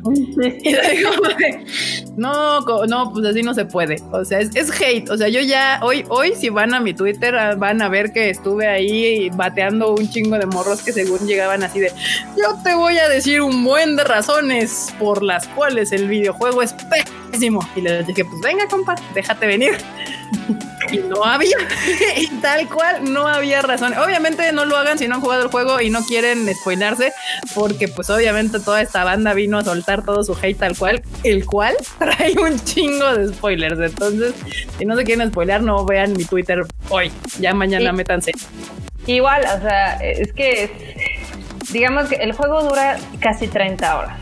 O sea, le tienes que invertir esas 30 horas, tienes que sufrir literal porque te están persiguiendo, porque te están matando, porque te están disparando, etc. Y tú cuando ves un gameplay de alguien, ves la verdad es que no conectas igual con el juego porque no estás teniendo esa tensión de, ah, ya me van a matar, ah, no mames, o sea, es algo muy especial lo que hacen los videojuegos. Entonces, mm, verlo con verlo de alguien más mm, no funciona, no tiene el mismo impacto, ni siquiera van a ver los mismos detalles. Yo estaba viendo que estaban criticando un gameplay de un chavo que no encuentra una escena muy importante de Eli Dina. Se la saltó. Dices, güey, es parte del desarrollo de la historia. O sea, ah, ya se cuenta. La de la tienda, ¿no? Y yo así de, ah". O sea, por eso lo ven ahí todo bloqueado, ¿no? Y también porque, pues realmente dicen, es que el modo de juego es el mismo. No tienen nada que, o sea, si nos vamos, sí, todos son de disparos, ¿no? O sea, si nos vamos al más básico, sí, pero no tienen nada que ver. O sea, yo a mi punto de vista creo que el Last of Us 2 eleva todo lo que había creado en el primero. En narrativa, en escenarios, en gráficos, exacto. En personajes, en complejidad, o sea, si el primer Last of Us, su gran fortaleza fue que era muy minimalista, era una historia lineal del punto A al punto B, digamos una historia que se reflejaba al inicio, al final, y tú sabías que a dónde iba el juego desde el inicio. Sabías perfectamente que Joel iba tarde que temprano a adoptar a Ellie al final. Entonces, esa es la historia de The Last of Us. Cómo estos dos personajes eh, que son tan diferentes, que cada uno tiene como sus traumas y demás, al final logran como hacer este tipo nuevo de familia. En este literal echaron toda la carne al asador y hicieron algo tan pinche asombroso porque todos los personajes tarde que temprano empatizas con ellos, aunque no quieras. Aunque no quieras hasta el final. bueno, bueno, o sea, hay gente que le dolió tanto que no pudo. O sea, que no, la negación estuvo muy cabrona. Pero, o sea, muchos dicen es que no hay desarrollo de personajes, güey. O sea, hay un desarrollo impresionante de personajes. O sea, pocos videojuegos, o sea, y hablando de videojuegos, empiezas con un personaje que no es el mismo cuando termina el videojuego. O sea, hay un crecimiento tal del personaje que cambia completamente el personaje del inicio a fin y este juego no lo hace con un personaje, lo hace con dos personajes. O sea, es increíble el cambio y la maduración que hay de estos dos personajes. Y personajes memorables, hay un chingo. O sea, aparte de todo, construyen otros personajes. Son tan memorables que hasta el perro y el pinche caballo, yo sufría cuando la diré, ¡Ah, el caballo! O sea, y los perritos y demás. O sea, construye sobre lo que ya había planteado en el Last of Us 1 y desarrolla mucho más ese mundo. Y aparte lo que hace es que te cuenta esta historia. Muchos se enojan porque lo que estaban buscando era el, el camino fácil. Era, es que yo lo que quería era un The Last of Us 2 que fuera literal como el Last of Us 1, pero dos. O sea, ya sabes, Joel y Eli, uh, vamos a salvar a, no sé, a Dina. O, uh, Joel y Eli, vamos a, no sé, a otra ciudad porque, whatever, nos robaron. me mataron. Algo, uh, vamos allá. O sea, que, querían y como el, el, fácil. Y yo me hubiera decepcionado un chingo que hubieran hecho eso. Yo le aplaudo mucho a Naughty Dog que se hayan arriesgado. O sea, porque aparte no son pendejos. Ya sabían que se les iba a venir la Flying One encima cuando tomaron esa decisión. Y aún así se agarraron y dijeron, vamos a hacer lo que nosotros queremos hacer y lo que queremos contar y lo que queremos decir. Y pues bendiciones y que le vaya como la tenga que ir. es un juego que no es fácil. También es la otra. Alguien me dijo, no, pues es que pues no me pareció que fuera como muy de, de, de entretenido o de, de, peleas o de acción. Y yo, pues no, es de las of o sea, no es de acción. Este juego no es de acción. Yo no sé qué, güey. Para eso tienes Spider-Man o, o, God of War o Halo. O sea, este juego no es de acción. De hecho, es un juego difícil. No, pues ninguno. O sea, de las of en general no es un juego de acción. ni el uno ni el dos.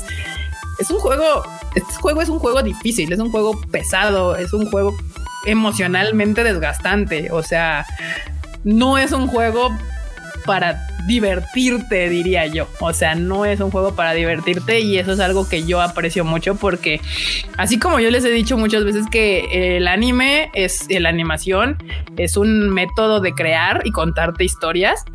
Creo que me gusta un montón que, de, que Naughty Dog haya presentado la opción de un videojuego tal cual también. Como un método para contarte una historia. O sea, no nada más para divertirte y entretenerte, porque pues sí, para eso jugamos muchos videojuegos y para eso tienes miles de videojuegos. O sea, para sentarte y entretenerte, hay miles de videojuegos. Pero este juego en particular se usó para contarte y decirte algo. O sea, le tienes que poner atención porque te está diciendo algo, tiene mensaje, o sea, y tiene muchos mensajes a muchos niveles. O sea, si ustedes ven una reseña que se centra nada más en es que es una historia de venganza, cierran esa reseña porque no entendieron el juego. O sea, tiene demasiadas lecturas a distintos niveles, como personal, social, este, del tribus, eh, problemas mentales, humanamente, que es la familia. Tiene me gusta que no es moralista, no te dice nosotros y el ellos, el nosotros y el ellos. O sea, de forma más básica ese concepto que maneja de, de, que cada quien es el bueno dependiendo de qué lado de la historia está. O sea, y eso es lo que a un chingo de gente le conflictúa cabrón con este juego, que muchos se molestaban porque dicen, ¿por qué me hacen jugar con este personaje? Pues es porque te está poniendo justo en el lugar donde te quiere poner para que te pongas en el lugar del otro. Porque justo es este tema muy central de este juego, es ese. Pues es que yo soy el bueno y tú eres el malo, pero porque yo estoy aquí y ellos son mi tribu y tú me estás molestando a mí. Entonces, si lo ves desde mi punto de vista, yo soy el bueno y tú eres el malo. Pero ¿qué pasa cuando estás allá? te empiezas a dar cuenta que allá también es su tribu y su gente y no son gente mala, simplemente todos están en este mundo posapocalíptico tratando de sobrevivir y, todos están enfrascados en que ellos están haciendo algo por hacer justicia, ¿no? Si realmente lo estás haciendo por hacer justicia, o sea, todos creen que están correctos. Y la verdad es que todos hacen unas culeradas así impresionantes. Y sí, es difícil, así como dice Kika, sí es un juego desgastante mentalmente. También es, es, un juego pesado porque está hecho para ser pesado. O sea, sí, sí, sí sería como un juego Seinen, la verdad. O sea, ustedes en el primer Last of Us, literal, eh, viajan de Boston a Salt Lake City y no lo sienten como un trayecto largo.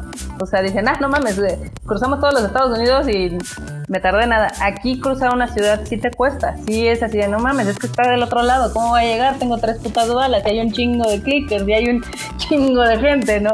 O sea, sí es muy estresante. Al final, digo, yo les recomiendo que si lo van a jugar, el, juego está, digamos que hecho por día. Jueguen un día y al siguiente juegan el otro y así se la van llevando, porque si no, sí es una experiencia, digamos que sí terminas cansado.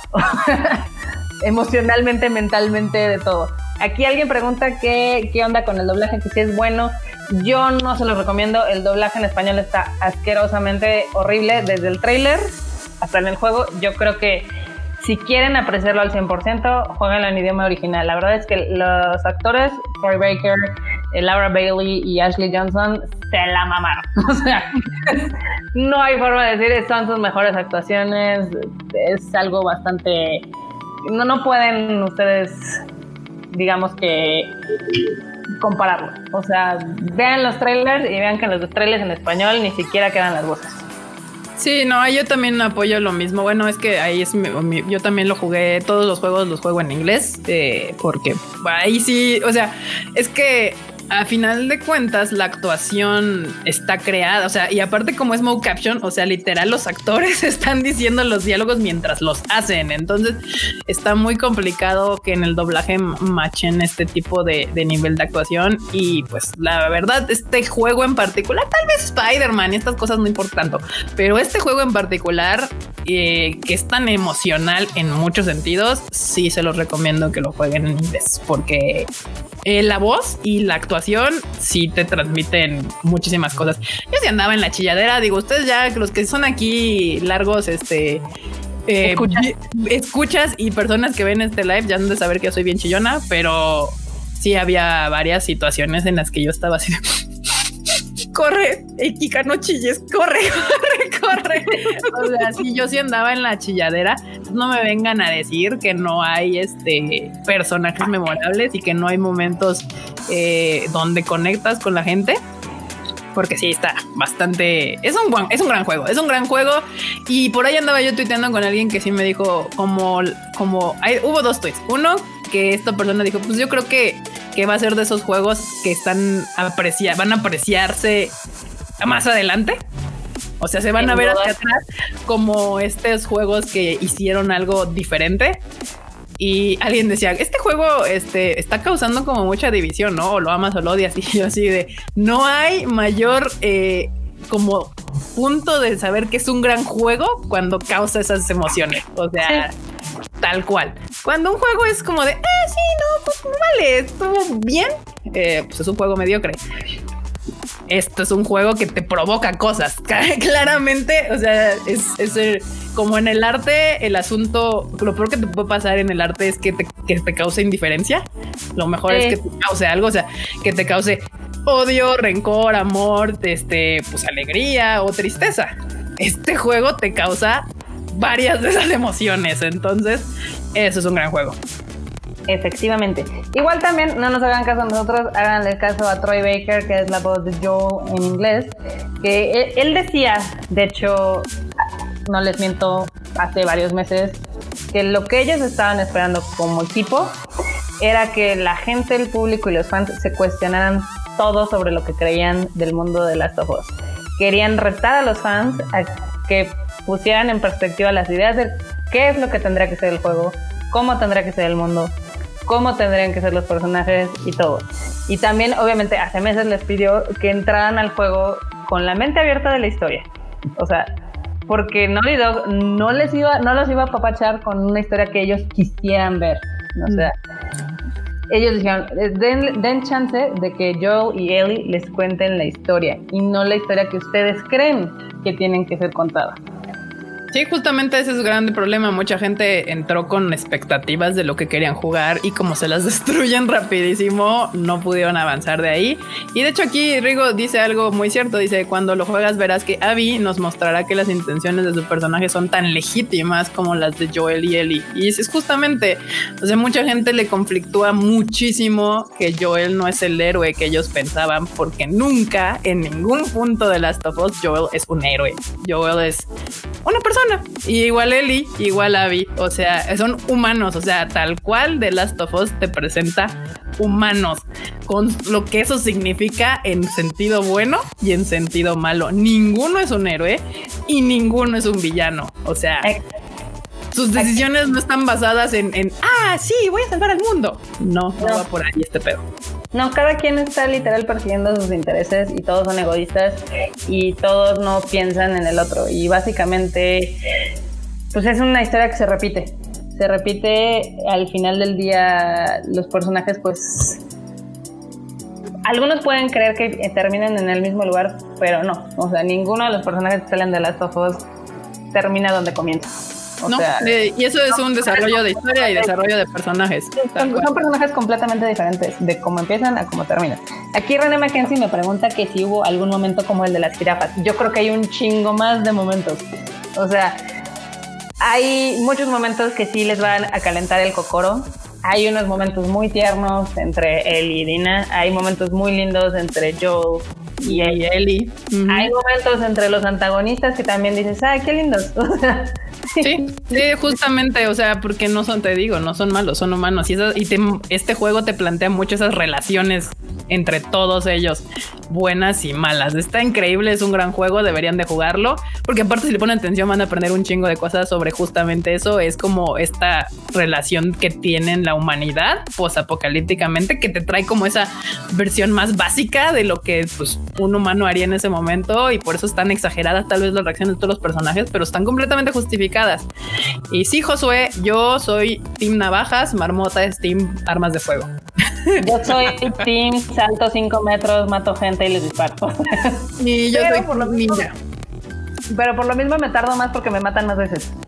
Erika la matan menos veces porque sí va así sigilosamente y a mí me explotan como 40. Pero está muy padre el juego. O sea, yo digo, si les gustó el primer Last of Us, denle chance al Last of Us 2.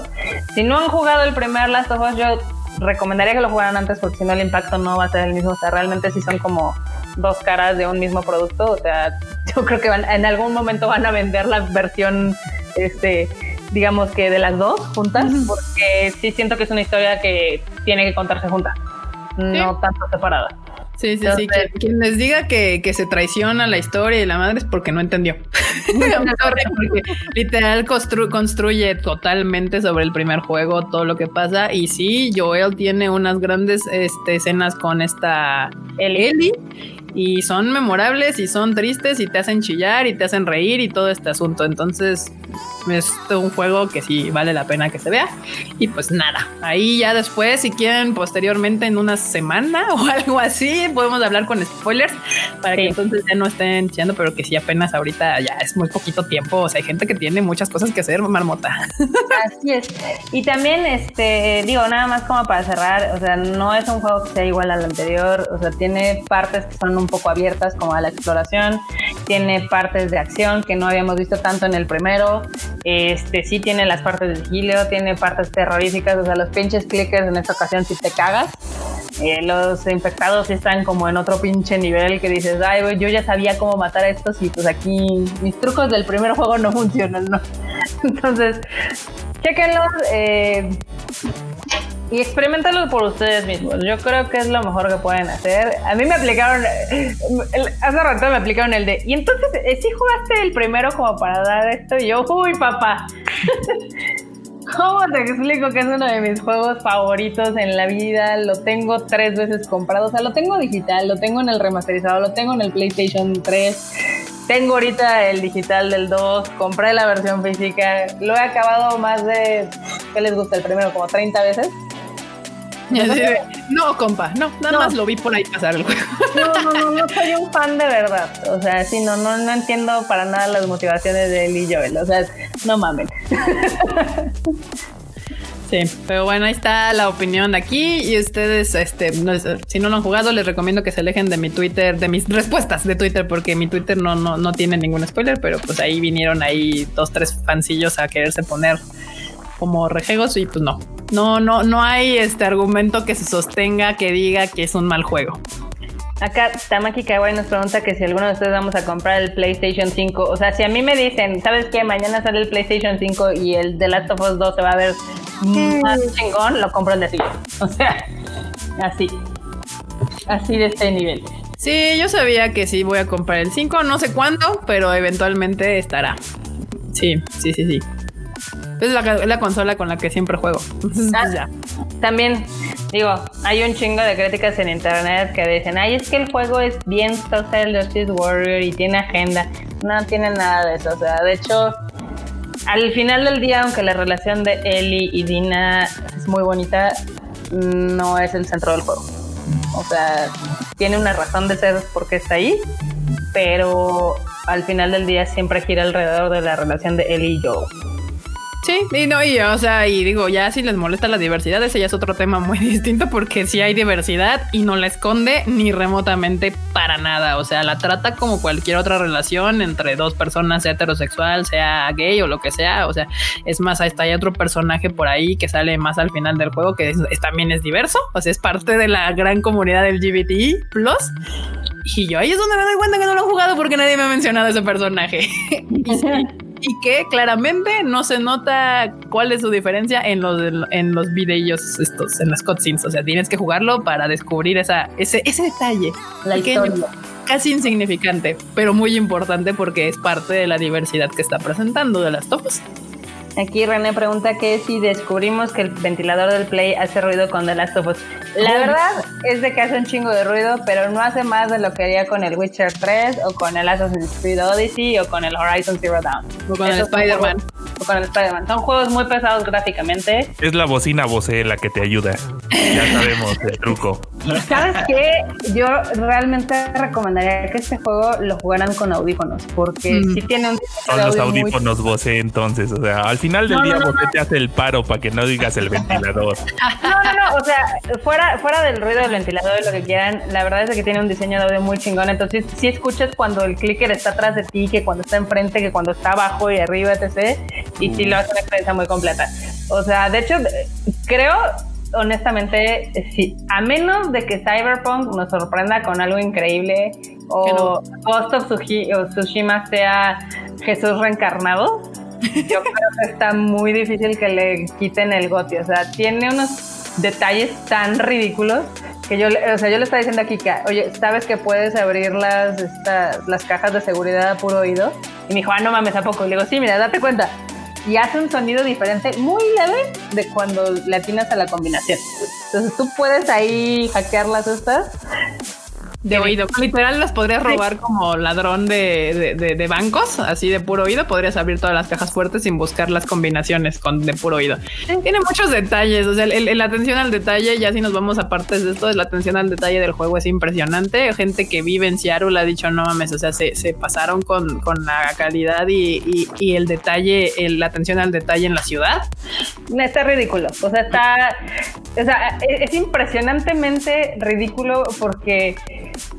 si de por sí el primer juego tenía detalles muy increíbles en cuestión de las locaciones, de los espacios, etc., aquí se ve que hay dinero. O sea, se ve que hay muchísimo más dinero porque hay tantos escenarios, hay tantas locaciones, vas a muchísimos lugares, cada uno es diferente, cada uno tiene sus pequeños detallitos.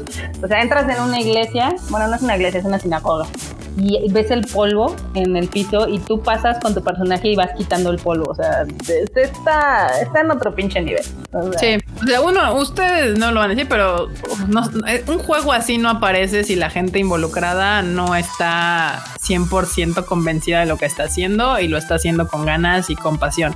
Sí, ya sé que se empezaron a quejar que por el crunch time y la mamada. Todas cosas chingonas se hacen con un putero de trabajo, dejen de chillar, o sea, si no les gusta, renuncien y búsquense otro trabajo. Punto. O sea, yo lo que digo es que esa es una de las excusas más ridículas porque todos los estudios, eso es una mala práctica de, la industria, sí, pero todos los estudios caen en ella. ¿Por qué? Porque todo trabajo creativo nunca para el que lo está creando está terminado. O sea, el crunch time, conocidísimo, famoso del crunch time en el mundo de los videojuegos, es esa última semana donde estás tratando de corregirlo ya que ya has corregido 40 veces, pero le sigues buscando y le sigues buscando y le sigues buscando y dices esto puede ser mejor, esto puede ser. El, el trabajo artístico o de creación es bien difícil darle el final porque siempre le vas a encontrar algo que mejorar.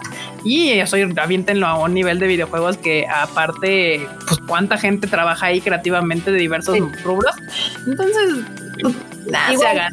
Yo no me creo la excusa de que, ay, es que nos preocupan los eh, trabajadores de Naughty Dog, porque justamente Hubo un rumor hace unos años donde IGN de Estados Unidos dijo, soltó de que, ay no, es que Neil Druckmann corrió a una de las escritoras acá, wow, hace dos días uno, el escritor de esa nota dijo, esto no es cierto, a mí me obligó el editor a escribir.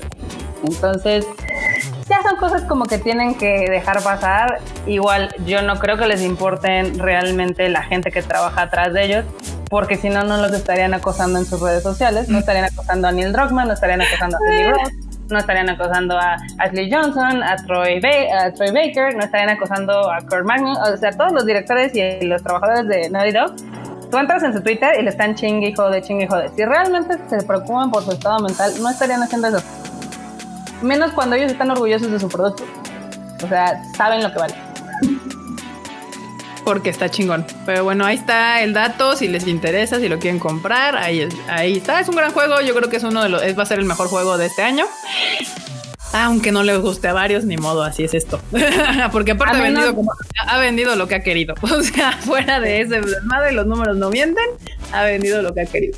Y si, y a menos les digo, a menos de que eh, Cyberpunk o Ghost of Tsushima sean Jesus reencarnado, yo sí veo muy difícil que le quiten la corona. O sea, no sé si se acuerdan, en el gameplay del 2018 hubo desarrolladores que dijeron esto no se puede hacer en PlayStation 4.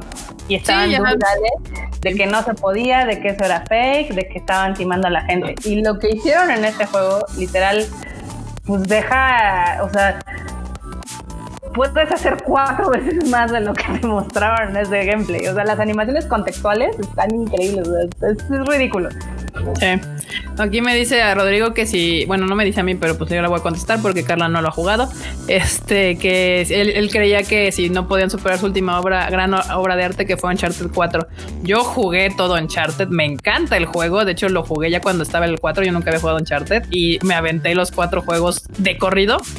Y por mucho que amo Uncharted, este juego de Last of Us no tiene, no se acerca. O sea, es una cosa increíble comparado con lo que se hizo Uncharted. Y Uncharted es un gran juego. Pero bueno, bandita, ya son 10, 15 y aquí si seguimos, Marmota puede aventarse tres horas hablándoles de The Last of Us. Yo lo puedo evangelizar del por qué tendría que ser el GOTI de este año. A mí, ya ahora me han dicho que. No, despídete, marmota. Oh, chingada, madre. El GOTI de este año va a ser Animal Crossing. Pero no están listos para esa conversación. Seguramente va a ser. Sí, marmota, porque te ha estado costando un trabajo no soltar spoilers. O sea, yo ya cada vez así digo. Ah, ah". Pero, sí, me, sí me contengo, o sea. De hecho, cierra, cierra, el tema, marmota. Concisa. Si leen mi reseña, hay una sección que tiene spoilers y hay otra sección que no tiene spoilers. Entonces, eh, ahí se los dejo a su consideración. Si ya lo acabaron, si ya lo jugaron, leanla. Si no, espérense a que lo jueguen. Si no tienen PlayStation, consíganse un amigo que tenga PlayStation y así. Entonces, y ahí. Pero bueno, esta fue la marmota sin filtro. Hashtag si no lo piensan jugar, pero igual se quieren enterar, lean la reseña porque la verdad es que sí está muy bien. Ahí está. Eh, porque el Freud la tuvo que leer porque pues como es nuestro editor, pues edita la marmota sin filtro. Quedó bien, quedó muy bien y la verdad es que sí, sí, sí, sí transmite muy bien todo esto que quería. ahorita yo la quería escuchar en vivo, pero la verdad es que sí se trans, sí transmitía toda la emoción en la propia reseña. Entonces dije, oh, eso está, eso está interesante, sí suena como algo, algo de lo que vale la pena hablar. Es un gran juego. Me sale mejor Me sale mejor la reseña en escrito que en vivo, eso no lo voy a negar. Te tardaste tres días en hacerla, diré. Pues es que lo estuve digiriendo, estuve digiriendo el juego así. Oye, las tesis no se hacen de un día para el otro. Sí, ¿eh? ya veis, pregúntenle a varios que conocemos. Las reseñas toman tiempo también, ¿eh? No son, no son nada fácil, no, es un género fácil de escribir. No, reseñar es bien complicado. Ya pueden ver ahorita que la verdad es que la reseña, tratando de hacerla objetiva, es lo más difícil. Y lo he notado ahora con todas personas que han venido a mi Twitter muy enojados diciéndome que es un mal juego y cuando tratan de justificar su opinión no pueden porque no es lo mismo decir no me gustó a decir no me gustó por estas razones. O sea, es bien distinto. Entonces, ya cuando tratas de racionalizar tu opinión y tratar de ser objetivo, ahí es cuando todo el mundo se le complica bien, bien cañón. Entonces, yo por eso, o sea, ustedes no lo creen, pero reseñar anime tampoco es tan fácil. O sea, de una cosa es que me guste y otra cosa es que sea bueno. No, es lo mismo. E, e igual ninguna reseña va a ser objetiva. ¿Por qué? Porque cada uno toma las cosas con los filtros que tiene, con el conocimiento que tiene, con el bagaje que tiene con, digamos, eh, ni de una película, ni de un anime, ni de un libro, etc. O sea, porque yo puedo decirles, no mames, es que Madoka Mágica es genial porque se cambia el género de las chicas mágicas y la música está así, shalala, y etc. Y a ver, a ver, Marmota, calma. Esos son facts. O sea, no es una opinión. O sea, esos son hechos. Pero es que pero, que voy. O pero alguien que no, hay, no, no tenga como tanta, digamos, bagaje en las chicas mágicas, decir, ah, pues está chida. Es como Sailor Moon, pero un poquito más oscura. Pero justo ahí es donde radica la diferencia entre una crítica y una opinión. O sea, para dar tú una crítica tienes que tener un bagaje cultural al respecto de lo que estás hablando. O sea, por eso cuando tú criticas cine o criticas videojuegos o criticas anime, entre más cine ves, entre más juegos juegas, entre más anime ves, tienes más opinión y puedes ser más objetivo y tienes un bagaje para decir, ah, pues es que esto está chingón porque ya he visto tantas, tantas, tantas series de, de y esta es diferente por estas razones. Y es lo mismo con The Last of Us. he jugado tantos juegos y este, este es bueno y diferente por estas razones. Digo, esta película es diferente por estas razones. O esta película es buena y no es lo mismo. Esta película es entretenida. Esta película es buena. Este juego es diferente y este juego es entretenido. O sea, este juego es bueno. Son, son cosas distintas. A una opinión, a, no me gusta porque pues hicieron esto y me caga y entonces el juego es malo. Eso es una opinión y está bien porque es tu opinión y es personal y nadie te la va a cambiar pero eso no hace que el juego sea malo. Yo creo que no va a haber otro juego que pueda, o sea, al menos hasta la fecha no hay otro juego que saque este tipo de reacciones tan viscerales o que sea tan emocional. Realmente ninguno de los que había jugado yo me había hecho sentir tanto, o sea, sí te vuela la cabeza. Entonces, si entran ustedes así con la mente abierta, la van a disfrutar un chingo. ¿O no? ¿O, no? no? van a sufrir un chingo, pero pues está bien. yo les puedo decir que con mis con mis varios trofeos de Last of Us 1, que soy de las pocas personas que tiene el Grounded y el Grounded Plus y demás, a mí sí me gustó, se me hizo increíble cómo pues, transicionaron de una historia a otra, pero se los dejo a su consideración. Algunos podrán considerarme que no soy fan, no saben de lo que están hablando, pero bueno. bueno, Marmota, entonces despídete por favor de la banda, porque aquí ya andan preguntando que ah, estábamos hablando de Last of Us y después de, lo que es criticar una, una serie, un anime, una película y demás. Marmota, despídete. Cierra este asunto. Da tus redes sociales. Cierro este asunto con una pregunta que hizo Ramsés, que si entra en el top 10 de mis juegos favoritos, sí, de hecho sí, sí entra en el top 10 de mis juegos favoritos, de hecho ahorita es el número uno, vamos a ver si eso permanece. Mis redes sociales son MarmotMX, ahí pueden leerme en mi Twitter, mi Instagram casi no lo uso, pero pues ahí a veces subo cosas, ahorita no, porque pues, todos estamos en cuarentena, y ahí escribo también en Tadaima. Perfecto.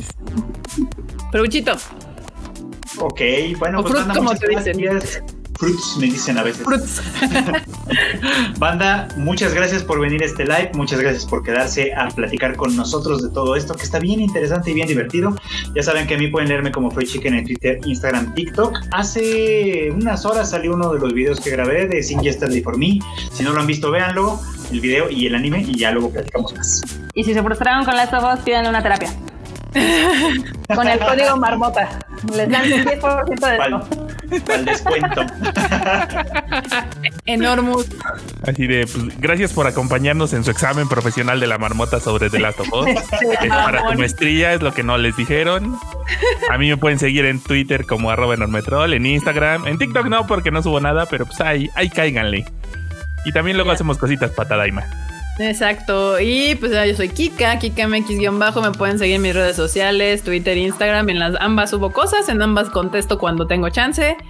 Y pues nos estamos viendo en el siguiente programa, el Sabadín. Ya este, ahí vamos a tener un invitado. Les estaremos poniendo ahí quienes en la semana. Ya saben, sigan las redes sociales de Tadaima MX por todos lados. Ahí está Instagram, Twitter, Facebook, TikTok de ahí, tadaima.com.mx. Aquí hay Frego y enorme. Los tienen al día con las noticias todos los días. Muchas gracias gracias, bandita. Qué bueno que nos escucharon, nos vieron y todo así. Suscríbanse al canal, suscríbanse al canal. Importante, importante, porque ya casi llegamos a 5 mil. Denle like. Exacto, ya casi llegamos a 5 mil, así que compartan con la bandita a ver si llegamos a 5 mil esta semana. A 5 mil. Sí, porque ya, ya, ya necesitamos celebrar ahí los primeros eh, Estamos una alegría en nuestras vidas, una alegría. una alegría. O sea, primero nos lavan el lunes con pinches truenos a la fregada y ayer nos centrifugan con el pinche temblor. O sea, ya, paz, por favor, paz. Ya toca el suavizante. Güey, ya. Yo digo que sacrifiquemos a algunos políticos. A todos. a todos. Vámonos, vámonos, pero, pero no, enorme, sácanos de aquí. Bye, bandita. Bye, chi.